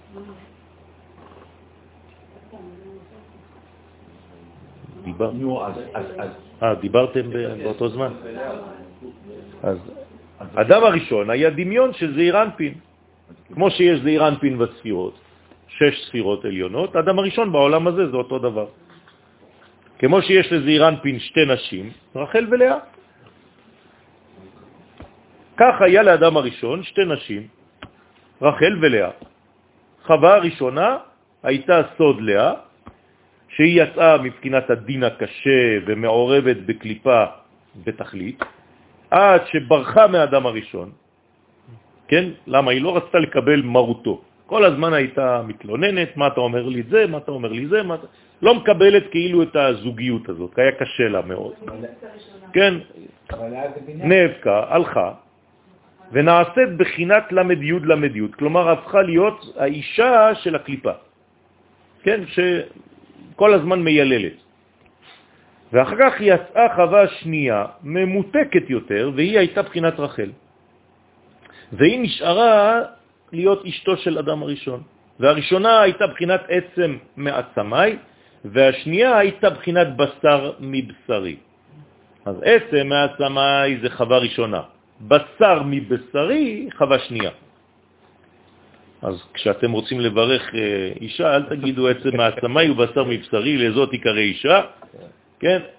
אלא רק בשר מבשרי, כי אם לא, זה עוד חז ושלום הולכת לשם. ושתיהם נבראו קודם החטא. וגם חווה שנייה אכלה מעץ הדעת. חווה ראשונה כבר ברחה, אבל חווה שנייה היא זו שחטאה בחץ הדעת, עץ הדעת, עם, עם אדם הראשון. לכן גם עליה ועל זרעה נגזרה גזירת המיטה. ואחר כך שבא יעקב אבינו, שהוא בעצם התיקון של אדם הראשון, שתיקן את פגם גילוי עריות של אדם הראשון, הרי אברהם, יצחק ויעקב, כל אחד תיקן פגם אחד של אדם הראשון, אברהם תיקן מה? עבודה זרה, נכון? זה התיקון של אברהם, כי האדם הראשון חטא בעבודה זרה. איך האדם הראשון חטא בעבודה זרה? פשוט הוא התפתה לנחש, זה לא אלוהים, אוקיי? יצחק, מה הוא תיקן? שפיכות דמים. לכן הוא מסר את עצמו, המזבח, כקורבן. אדם הראשון גם חטא בשפיכות דמים, כי הרי הוא הביא מוות לעולם. ויעקב תיקן גילוי עריות. וגם האדם הראשון קלקל בגילוי עריות, כי הוא התחבר לפני שבת, כמו שאמרנו קודם. לכן אדם הראשון עכשיו מתוקן על ידי יעקב לפחות בשלב הזה של גילוי עריות, במדרגה הזאת. מעניין שזה גם חורבן בית ראשון. מה? שלושת הפרמטרים. כן, זה הבסיס של כל התורה. לא בית ראשון, זה הבסיס לכל האנושות. לאו דווקא בית ראשון. זה הבסיס לכל החטאים. והוציא את שתי הנשמות של רחל ולאה מן הקליפה. כלומר, הרי הוא איבד את רחל ולאה, שהיו בהתחלה חווה ראשונה וחווה שנייה. בא יעקב והלך לחפש את רחל ואת לאה איפה? אצל לבן. כלומר, בעצם איפה הם היו רחל ולאה, שזה היה חווה ראשונה וחווה שנייה? אצל הקליפה. אז נסע יעקב אבינו אצל הקליפה, ומשך משם את חווה ראשונה ואת חווה שנייה. בסדר? בדמותן החדשה, רחל ולאה. אז לבן למעשה זה י' למד י'? לא. לא, לבן זה בעצם, נכון, לכן הוא הרמאי, הוא כמו הנחש, לכן הארמי, הרמאי. אז למה הוא לא רצה את הראשונה? מי לא רצה את הראשונה? הוא רצה את הראשונה, הוא לקח אותה. מה לא? יכול, היה לגרש אותה, נכון? אם הוא לא כאילו. בסדר, אבל הוא רצה אותה. רק שהוא אהב את רחל מלאה. גם זה לא מובן, מה זה מלאה? מכוח של הלאה. אז נמתקה לאה ועלתה ונכנסה בקדושה. אז עכשיו אתם יכולים להגיד, עצם העצמה היא בשר מבשרים. זאת אומרת שבזכות יעקב אבינו תיקנו אפילו את חווה ראשונה. ולכן יעקב. לקח שתי נשים, לאה ורחל. בסדר? מה? אה, בגלל שזה, לכל אחת יש את הגילוי עוד יותר חיצוני של האחת. שתיים. שהם ארבע. כמו יציאות השבת. בסדר? בגמרא, שתיים שהם ארבע בפנים ושתיים שהם ארבע בחוץ. אז יש לך פנימיות וחיצוניות. אז זלפה זה חיצוני ביחס ל... לא. לא. זלפה זה חיצוני ביחס ל... ללאה. ובלהה זה החיצוניות של רחל. וגם השבטים שיצאו הם יותר חיצוניים, והתפקיד שלהם יהיה יותר חיצוני בעבודה. בסדר? אז פתח רבי שמעון ואמר, לפרש מה שכתוב בראשית ברא אלוהים, עכשיו אנחנו פותחים, אז פה זה היה הקדמה, כן? בראשית ברא אלוהים, ראשי תיבות וסופי תיבות, אב ואם. בראשית ברא אלוהים, ראשי תיבות וסופי תיבות, אב ואם. תמן הראשי תיבות של וסופי תיבות של ברא אלוהים הם אב ואם, ואינון י' כ'. זה המספר של הבית, לא? 15. אז בעצם זה הבניין של אבא ואימא, זה חוכמה ובינה, שהם סוד אבא ואימא נקראים י' כ'. רוצה לומר שאדם קיבל בחינת חיה מאבא שהוא סוד י' וחווה קיבלה בחינת נשמה מאימא שהיא סוד ה'. לכן הם נקראים על שמם. הוא מפרש תמן, הם, כן, שם בשם אלוהים יש אותיות אם, הרומזת על חווה. כלומר, המילה אלוהים, היא- יש בה, היא כוללת גם את חווה. ורזה דמילה, וסוד הדבר, נרמז במה שכתוב, ויקרא אדם שם אשתו חווה, כי בכוח הנשמה שקיבלה חווה מאימה, היא הייתה אם כל חי. בסדר? זה החווה שנייה, כן? כגוונה דהאי דאית מרבה, כאין אימא שנאמר בה, כי אם לבינה תקרא. אז אנחנו אומרים כי אם לבינה תקרא. כן, אבל זה אם לבינה תקרא. שדרשו אל תקרא אם בחיריק, אלא אם בצרה. והיינו אימה אילאה. אז אלוהים, בראשית ברא אלוהים, אז יש לנו כבר אב ואם, ובתוך אלוהים יש לנו אפילו את האם של אלוהים, א' מ', שזה חווה שנייה, אם כל חי. היי אם כל חי, לאו היא כאיתתה קדמה. זו האם כל חי אינה כמו האישה הראשונה, כלומר חווה ראשונה. והתמר בה שנאמר בה האישה אשר נתת עמדי ולא אשתי. בסדר? האישה אשר נתת עמדי, הבאת לי אחת מבחוץ. האישה השנייה יצאה ממני. שם הבאת לי אישה, אני לא יודע מאיפה היא הבאה. דגרמת מיטה לכל עלמה, שהיא גרמה מיטה לכל העולם. השנייה. שנייה. גרמה מיטה. לא. לא אמר אשתי דגרמת מיטה לכל עלמה, שהיא גרמה מיטה לכל העולם. בסדר? אז הוא דיבר על הראשונה. לא, על השנייה. השנייה, כן. דהה שהרי בחווה אם כל חי, כתיב בה, לפי שהיא מחיה את כל חי, והיינו חווה בבחינת הנשמה שקיבלה מאימה. אז יש לה חיים מאימה, אבל היא גם כן גרמה מיטה. התפקיד של הראשונה זה היה בעצם אה, להתחבר במדרגה שהיא מחוצה לו. כלומר, הפנימיות והחיצוניות היו בעצם נבדלים. בחווה השנייה, הפנימיות והחיצוניות יוצאות שניהם מהפנימיות. זה, זה, זה, זה, זה, זה שיעור בפני עצמו, זה אומר שבעצם אה, ב, בחווה הראשונה הייתה בחירה חופשית, לכתחילה. בחווה השנייה היה קודם כל הכרח, עד שהייתה אמורה להיעשות נסירה, ואז הייתה בחירה, שהם הפכו פנים בפנים. זה לחווה הראשונה זה לא היה, אבל בגלל שהיא הרגישה בעצמה ישות נפרדת, היא אמרה, מי אתה בכלל שאני אהיה תחת חסותך? אז הייתה לה עצמאות, והיא אמרה, אני לא צריכה אותך. אנחנו אותו דבר. רק הביאו אותי אליך, לא מקבלת, לא רוצה. כן, אז מה היא הלכה? הפכה להיות למי? אישה למי? לסמ"ם. מה זה לסמ"ם? זה הנחש. זה הכוח המתנגד לאדם. בסדר?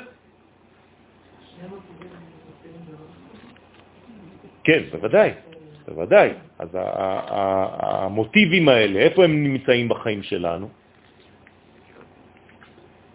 שכשאתה לא מבין שהדבר הזה יוצא ממדרגה, אתה יכול לחשוב שאתה ישות נפרדת.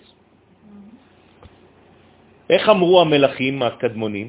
אנא אמלוך. המלכות זה שלי.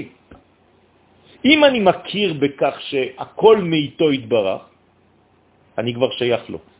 אני הווה מהווייתו. אתם זוכרים? אם אני לא מסכים לזה, שאני הווה מהווייתו, אני מתכחש לדבר הזה, מיד חז ושלום האדם הזה יוצא והופך להיות בעצם עבדו של מי? של הסמ"ם בעולם. בוודאי, אבל בצורה אחרת. נכון. השנייה אכלה. והכינה. עוד פעם, אל תכניסו את זה על האישה, זה החלק הנוקבי של הגבר. כי אם לא, עוד פעם אתם נופלים בטעות, זה האישה. היא לא יודעת לנהוג, היא לא יודעת זה, וכן. זה האישה שבתוכי.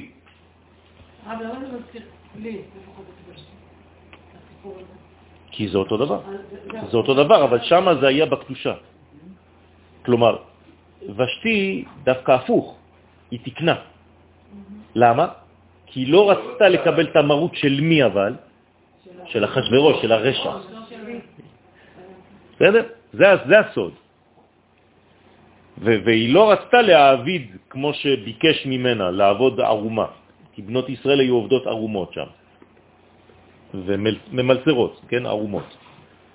זה היה הפונקציה של הבנות ישראל אצל אחשוורוש.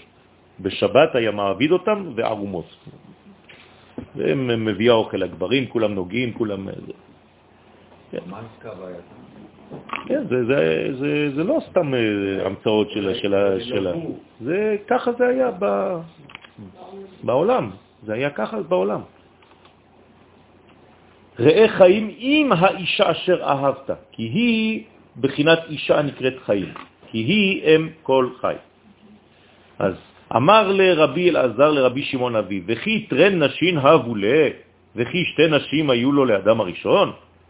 אמר לרבי שמעון, כן, הנה, שהיו לו שתי נשים, חד יצר הטוב וחד יצר הרע. זהו. אחת מצד יצר הטוב, שהיא חווה שהייתה אם כל חי, ואחת מיצר רע, שהיא חווה שגרמה מיתה לעולם. הוא מפרש, חדה מסתרה דעצם תקיפה, דינה קשיה, אחת שהיא חווה ראשונה שהייתה מצד עצם החזק שהוא דין קשה, וחדה מסתרה דבשרה, אחת שהיא חווה שנייה שהייתה מצד הבשר, שהוא דין אבל רפה יותר, לא קשה כמו עצמות. שעליהם אמר אדם הראשון, עצם מעצמי לראשונה ובשר מבשרי לשנייה. אמר כי מתאמן אינו רכיכי ליבה, משם מצד חווה השנייה יצאו מבני אדם שהם רכי לב. יש אנשים שהם קצת יותר אה, רכים, יש אנשים קשים כמו עצם, זה כאילו מהחווה הראשונה, ויש שהם רכים, זה מהחווה השנייה.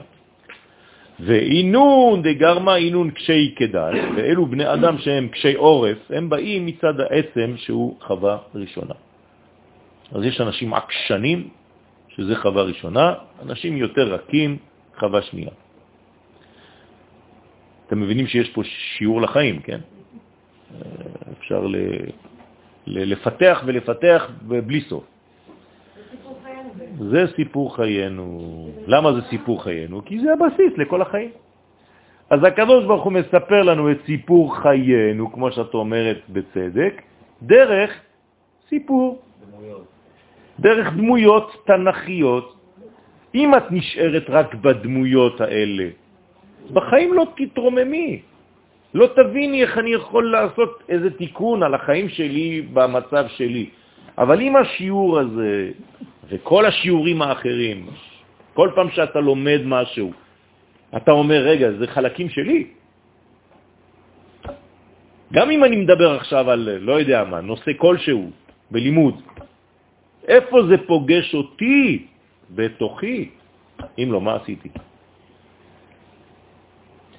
פה אני צריך להבין מה בי דומה לחווה הראשונה, ומה בי דומה לחווה השנייה. האם אני רוצה להיות עקשן או אם כל חי? נכון, נכון.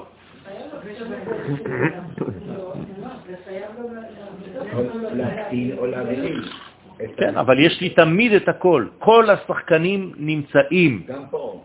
את מי אני מדליק? כולם, בוא נדמיין תיאטרון, אוקיי? כולם בתיאטרון. כולם פה. זה לא שאחד עכשיו בבית ואומרים לו עוד מעט תגיע. כולם פה. רק שהפרוז'קטור מאיר פעם עליו ופעם על השני. בינתיים הוא יושב שם בצד, אבל הוא פה. זה אותו דבר. גם בקדושה זה אותו דבר. הקדוש ברוך הוא נמצא בכל מקום, אבל אנחנו לפעמים מדליקים פנס ורואים אותו פה, פה, פה, פה, פה. אותו דבר בלובן של האותיות.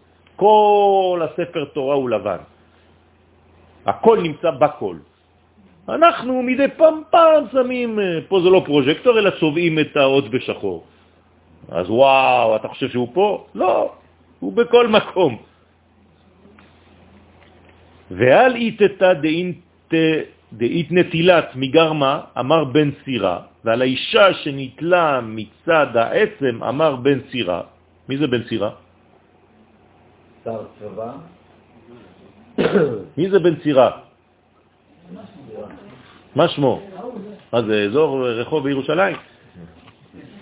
מי זה בן צירה? אה? רבי יובל. בן סירה.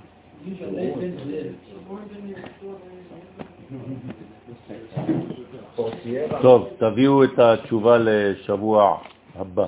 לא עכשיו, לא עכשיו. גרמה דנפיל בחולקח תו או ביש גררה. האישה שנתלה מצד העצם, כן, אמר בן צירה, שאישה שהיא בחינת עצם שנפלה בחלקך, גרור אותה. כלומר, אם יש לך אישה כזאת שהיא קשה כמו אבן, כמו עצם, תגרור אותה. מה זאת אומרת תגרור אותה? רוצה לומר, בין שהיא אישה טובה, בין שהיא אישה רעה, תדע איך להטות את לבבה אליך. אתה צריך להיות מספיק חזק כדי שהלב שלה יבוא אליך. כן, לגייר אותה כמעט. וכן ועל איתתא דגרמה אמר אדם, ועל האישה שהיא מצד העצם אמר אדם, האישה אשר נתת עמדי, שהיא חווה ראשונה, לכן לה קרא לה איתתא, לא קרא לה אשתו. כן? לא רצה, לא הבין, לא, לא, לא רצה, היא, הוא לא הצליח. כגבנה דחווה דהתרמה, כאין חווה השנייה שנאמר בה ויקרא אדם שם אשתו חווה. הרי שקרא אותה אשתו, ולא כמו שקרא לחווה ראשונה, האישה. לא יודע מאיפה היא, סתם.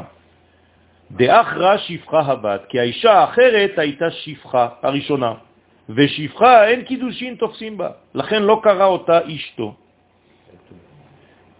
והיא הייתה, ומסתרא דעץ הדעת טוב ורע, מצד עץ הדעת טוב ורע. והיינו חד הרע וחד הטוב, שהייתה בה בחינת אחת טובה ובחינה אחת רעה, כי הייתה מעורבת בקליפות.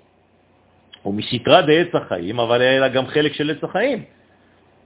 כן? איזו זה? זה החווה השנייה, הפנימית יותר, כן? הרכה יותר. אבל חווה השנייה, שהייתה מצד עץ החיים, תרוויו חיים, שתי בחינות שהיו בה, היו בחינת חיים טובים. כן, אבל זה סותר את מה שהוא אמר בהתחלה.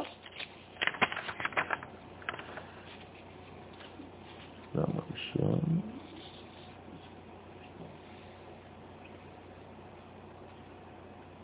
וגם חווה שנייה אכלה מעץ הדעת. לכן גם עליה, והזרה נגזרה גזירת המיטה. נכון? ככה הוא אמר בהקדמה. אז פה יש בעיה. לא, היא באה מעץ החיים והיא אכלה מעץ הדעת.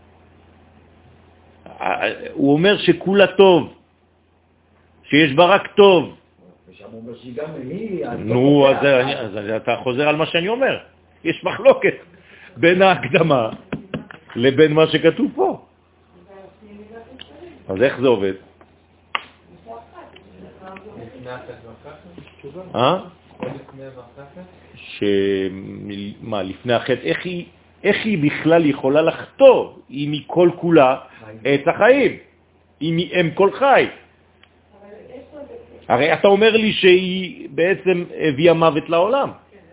אז איך, איך היא הביאה מוות לעולם אם היא נקראת את החיים?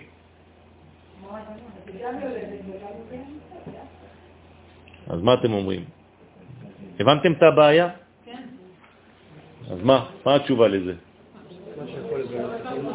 אה? שמה? אם היא הייתה חווה ראשונה, ועכשיו היא עדיין יש את החווה הראשונה.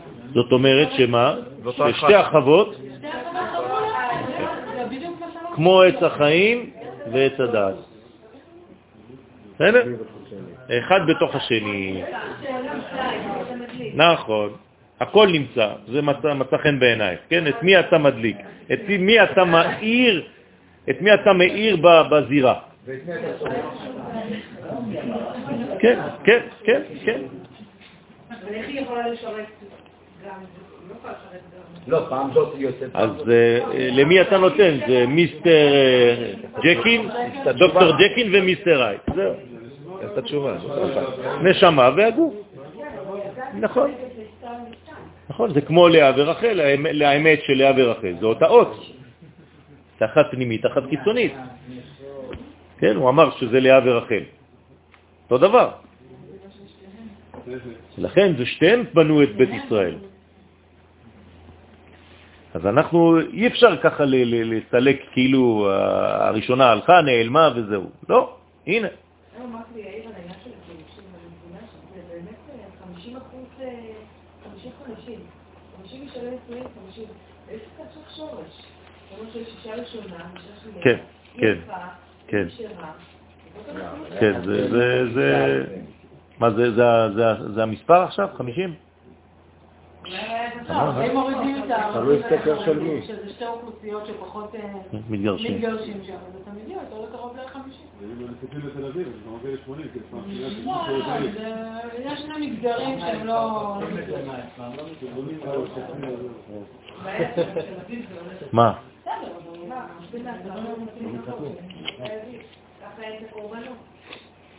כן.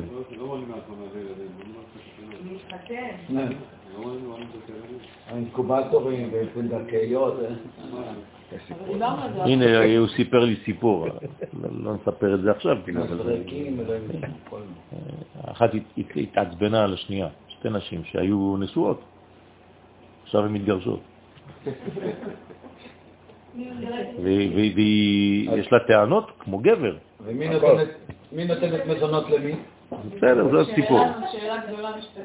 כן, כן, כן. גם אה, מה- המצב של הילד. דרך אגב, שתיהן היו בהיריון מאותו גבר.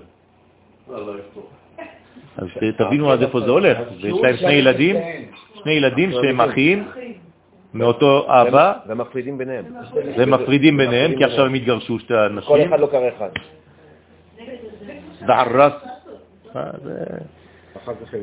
עולם הפוך. ראשים. לא פשוט, אה? טוב, בעזרת השם, הקדוש ברוך הוא יעיר לנו שנדע בעזרת השם לשמור על אה, יציבות בעולם הזה. כן. הנה נודע כי ד' אותיות שם הוויה הפשוטות הם בכתר, ושם הוויה מלא בעשר אותיות של שם מה הם בחוכמה, והוא מלא דמלא, זה כבר 28 אותיות, זה בבינה, ובזה תבין מאמר הבא בעזרת השם. הבנתם? אז הפשוט, שם הפשוט, י' כ' ו' כ', זה בכתר. המילוי, שזה, שזה שם מה, זה בחוכמה, והמילוי של המילוי בבינה. אוקיי, זה ההקדמה. ובסתרי תורה מובא כי חווה היא אותיות ח' ו' ה'. הנה, אנחנו ממשיכים עם החווה הזאת, ח' ו' ה'. הוא מפרש ח', מה זה ח'? חוכמה, ראש תיבת חוכמה, שהיא אותיות כוח, מה? והם סוד אבא ואמא עליונים. כי ת"ח אותיות מלא דמלא, אמרנו שזה בבינה, ועשר אותיות של שם מה הם בחוכמה, והם סוד י' כ' שבשם הוויה. ומהם יצאו זון שהם סוד ו' כ' של חווה. הבנתם? מאיפה יצאה המילה הזאת, חווה? חטא של חוכמה, שהולידה בעצם דרך הבינה את הו' ואת הה. זהו. כללה דשמה קדישה, הרי בשם חווה נרמזו בעצם ארבע אותיות שם הקדוש, שם הוויה. כלומר, זה בעצם שם השם, רק בצורה אחרת. זה החוכמה שבתוכה גנוזה הבינה, שהביאו לעולם ו' וה', בן ובת. זה נקרא חווה. כן, נכון. הוא מפרש עוד באופן אחר, כי חטא היא כגוונה דאימה אילאה דאי תמינאה. עכשיו אתה רוצה להגיד שהחוכמה, חטא זה לא חוכמה, זה בינה, זה אותו דבר. למה? כי היא שמינית. זה אותו דבר. היא בעצם שמינית לעשר ספירות ממטה למעלה. חטא רומזת על האימא העליונה, שהיא ספירה שמינית ממטה למעלה כמספר חטא. אז או שאתה אומר שחטא זה חוכמה, או שאתה אומר שחטא זה בינה. אבל זה לא משנה, כי שתיהן יחד הולידו את הו' ואת ה', חווה. וחוכמה באה אשתי מודה, וחוכמה נודעת על ידה. תמיד החוכמה נודעת על ידי מי? הבינה. כי אבא תמיר וגניז בתוך אמא. כי האבא כל הזמן גנוז בתוך אשתו, בתוך האמא. ואז מה שמתגלה זה בעצם מהזרע של האבא שנמצא בתוך האמא, שמוליד ו' וה'. ואין לנו שום השגה בו. במי זה בו? בחוכמה, באבא. האבא לא מושג בדרך כלל. הילדים. כן. אלא על ידי אימא. זאת אומרת שרק כשהוא מלובש באימא אפשר להשיג. אם לא, אין שום השגה שם. בסדר? אה, היא- אימא זה כבר אישה, זה כבר נקבה. זהו. זה כבר יורד לעולם הזה. בינה זה הספירה שקשורה כבר לעולם הזה. חוכמה היא קשורה לעולמות העליונים. אתה יכול לשים חץ כלפי מעלה, מעל הראש של החוכמה, וחץ כלפי מטה, מתחת לבינה. בסדר? ועלי תמר, על הבינה נאמר, עץ חיים היא למחזיקים בה. בסדר? מי נקרא חיים? חוכמה. עץ חיים, בינה. הבנתם? זה לא החיים, זה העץ של החיים. זה העצה של החיים. החיים זה החוכמה. אבל העץ של אותה חוכמה זה כבר הבינה. את זה אפשר להחזיק. את זה כבר אפשר להחזיק. לפי שמקור החיים הוא בחוכמה, הנה. בסוד מה שכתוב, החוכמה תחיה בעליה, קהלת, שלמה המלך. ומצד התקללותה בבינה, אז הבינה נקראת עץ חיים. בסדר? העץ של החיים, זה התוצר של החוכמה. איזו עצה אני מקבל לחיים שלי, מהחיים, מאותם חיים. ומסתרה דילה, מצד הבינה נאמר, ויפח באפיו נשמת חיים. כלומר, ויהי האדם לרוח ממללה, נפש חיה. אז מאיפה בא לנו הדיבור בעצם? מהבינה. למה הדיבור חייב לבוא מהבינה? כי זה חיתוך, וזה תחילתה של מידת הדין. אם אני לא חותך אותיות ומילים, כל האנשים שלא מבינים אותם, כל הזמן הם צריכים לחזור פעמיים ושלוש כל פעם שהם אומרים מילה, במיוחד בטלפון, זה בגלל שאין מספיק עבודה על המוח השמאלי בראש. ומי שעובד על מוחו השמאלי, אז הוא מדבר בצורה שמשאירה אווירים, רווחים בין המילים, ואז מקשיבים ומבינים מיד. דרך אגב, כשהעובר הוא בעצם מתחלק בין זכר לנקבה, כן. אז לנקבה יש אה, פי שלושים יותר תאים במוח לדיבור מאשר לזכר. כן, אנחנו רואים את זה. הוא אמר, שומעים את זה. אה, חווים. זה זה גמרא מפורשת. גמרא מפורשת. כן, תשעה קבין של דיבור יצאו לעולם. כן, עשרה קבין, תשעה לקחה אישה. כן, בסדר. גם, גם על יופי זה, גם על יופי, גם על יופי לקחה תשעה והגבר לקח אחד. כן, מה, זה חד משמעותי. שווה תשע. אחד. כן. כן, העיקר שאתם שמחים. העיקר שאתם שמחים. ויפח באפיו נשמת חיים, היינו בחינת נשמה שנמשכה לאדם הראשון מן הבינה הנקראת חיים. כן, ועלי תמר על חווה נאמר לזאת ייקרא אישה, כי מאיש לו ככה זו.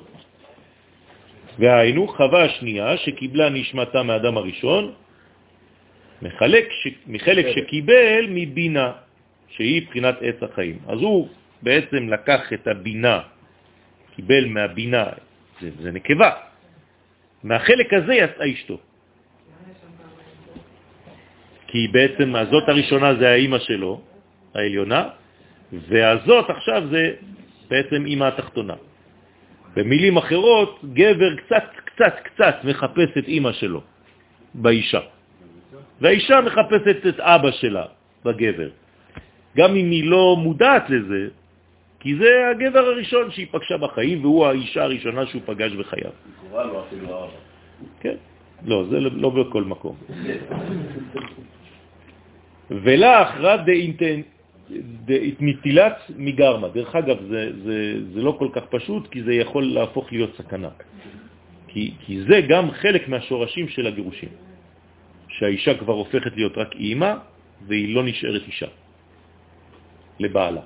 כלומר, יש לך גיל שבו האישה הופכת להיות אימא וסבתא, אבל היא כבר לא אשתך. היא כבר לא מתפקדת כמו אישה, כמו שהייתם לבד כשהייתם בהתחלה. אז היא יותר בתפקיד של האימא ובתפקיד של הסבתא. והגבר, בדרך כלל, יש לו איזה מין התעוררות בכמה תקופות בחיים שלו שהוא לא יכול יותר. אז הוא, או שהוא מחפש בחוץ, או שהוא מנסה לתקן את זה מבפנים. וזה קיים.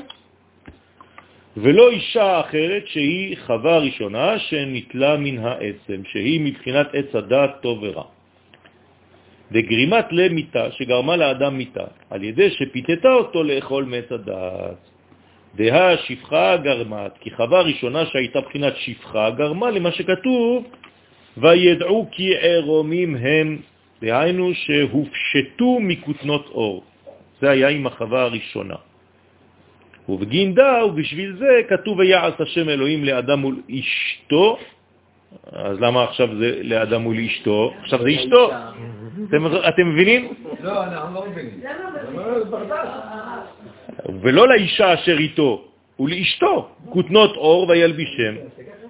כותנות אור אלו היו גם כן חשובות מאוד שנעשו בשם מלא של שם הוויה ואלוהים. אז אתם מבינים שבעצם יש כאן איזה מין אה, אה, הרכבה, זה מורכבות, זה לא אחת והשנייה, זה ממש שתיים שהם אחת או אחת שהם שתיים.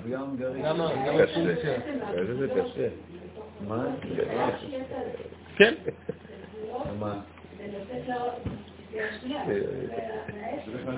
לא, השנייה היא לא מהעצם, השנייה היא מהבשר, זה הפוך.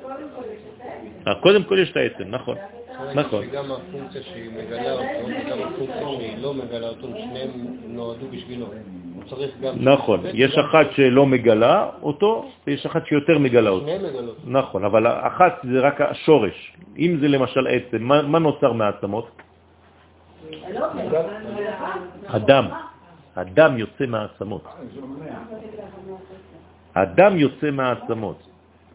ואחרי זה זה הופך להיות בשר. זאת אומרת שהראשונה היא בעצם הלשד הפנימי. היא כמעט כמוהו, בוא נגיד. כי הרי מה הגבר נותן לילדים? את העצמות.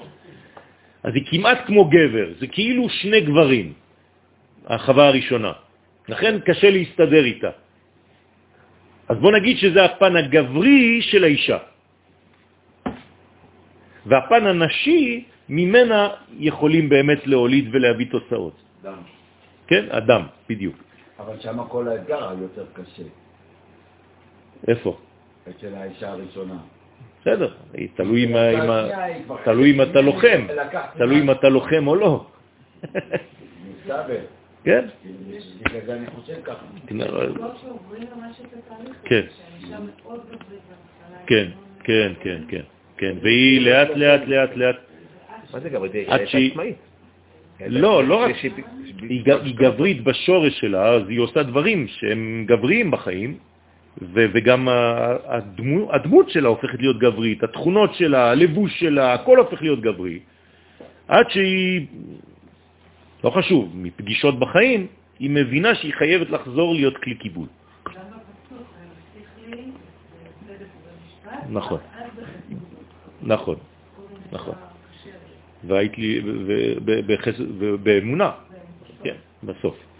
זאת אומרת שזה, יש, יש מהלך כזה של בניין בחיים וצריך להבין אותו. אז הבניין הזה יותר קשה מהגבר. הבניין הזה יותר קשה לאישה מאשר מלגבר. לגבר אין לו את המעבר הזה. אין לו את המעבר הזה. אתה אומר שבעצם כאילו- הוא עובר את המעבר הזה דרך אשתו, אבל היא עוברת בעצם את ה... כן, כל הטרנספורמציה הזאת. כן, יכול להיות. גם לגבר יש חלק נשי וחלק גברי, אבל הוא מתעורר כנראה מהחלק של האישה שמעורר אותו, כי הוא פוגש בה את מה שיש בו. זה מורכב מאוד, כן? זה מורכב מאוד. בסופו של דבר הכל אחד. הכל אחד. בדיוק, זה העניין. זה העניין. זה זה ה- צריך שישלימו. נכון. נכון. ברוך אדוני לעולם אמן ואמן. עד כאן להיום. אנחנו, בעזרת השם, תהיה ברכה בביתכם בעזרת השם. ויהיה אדיר. קדיש. אמן.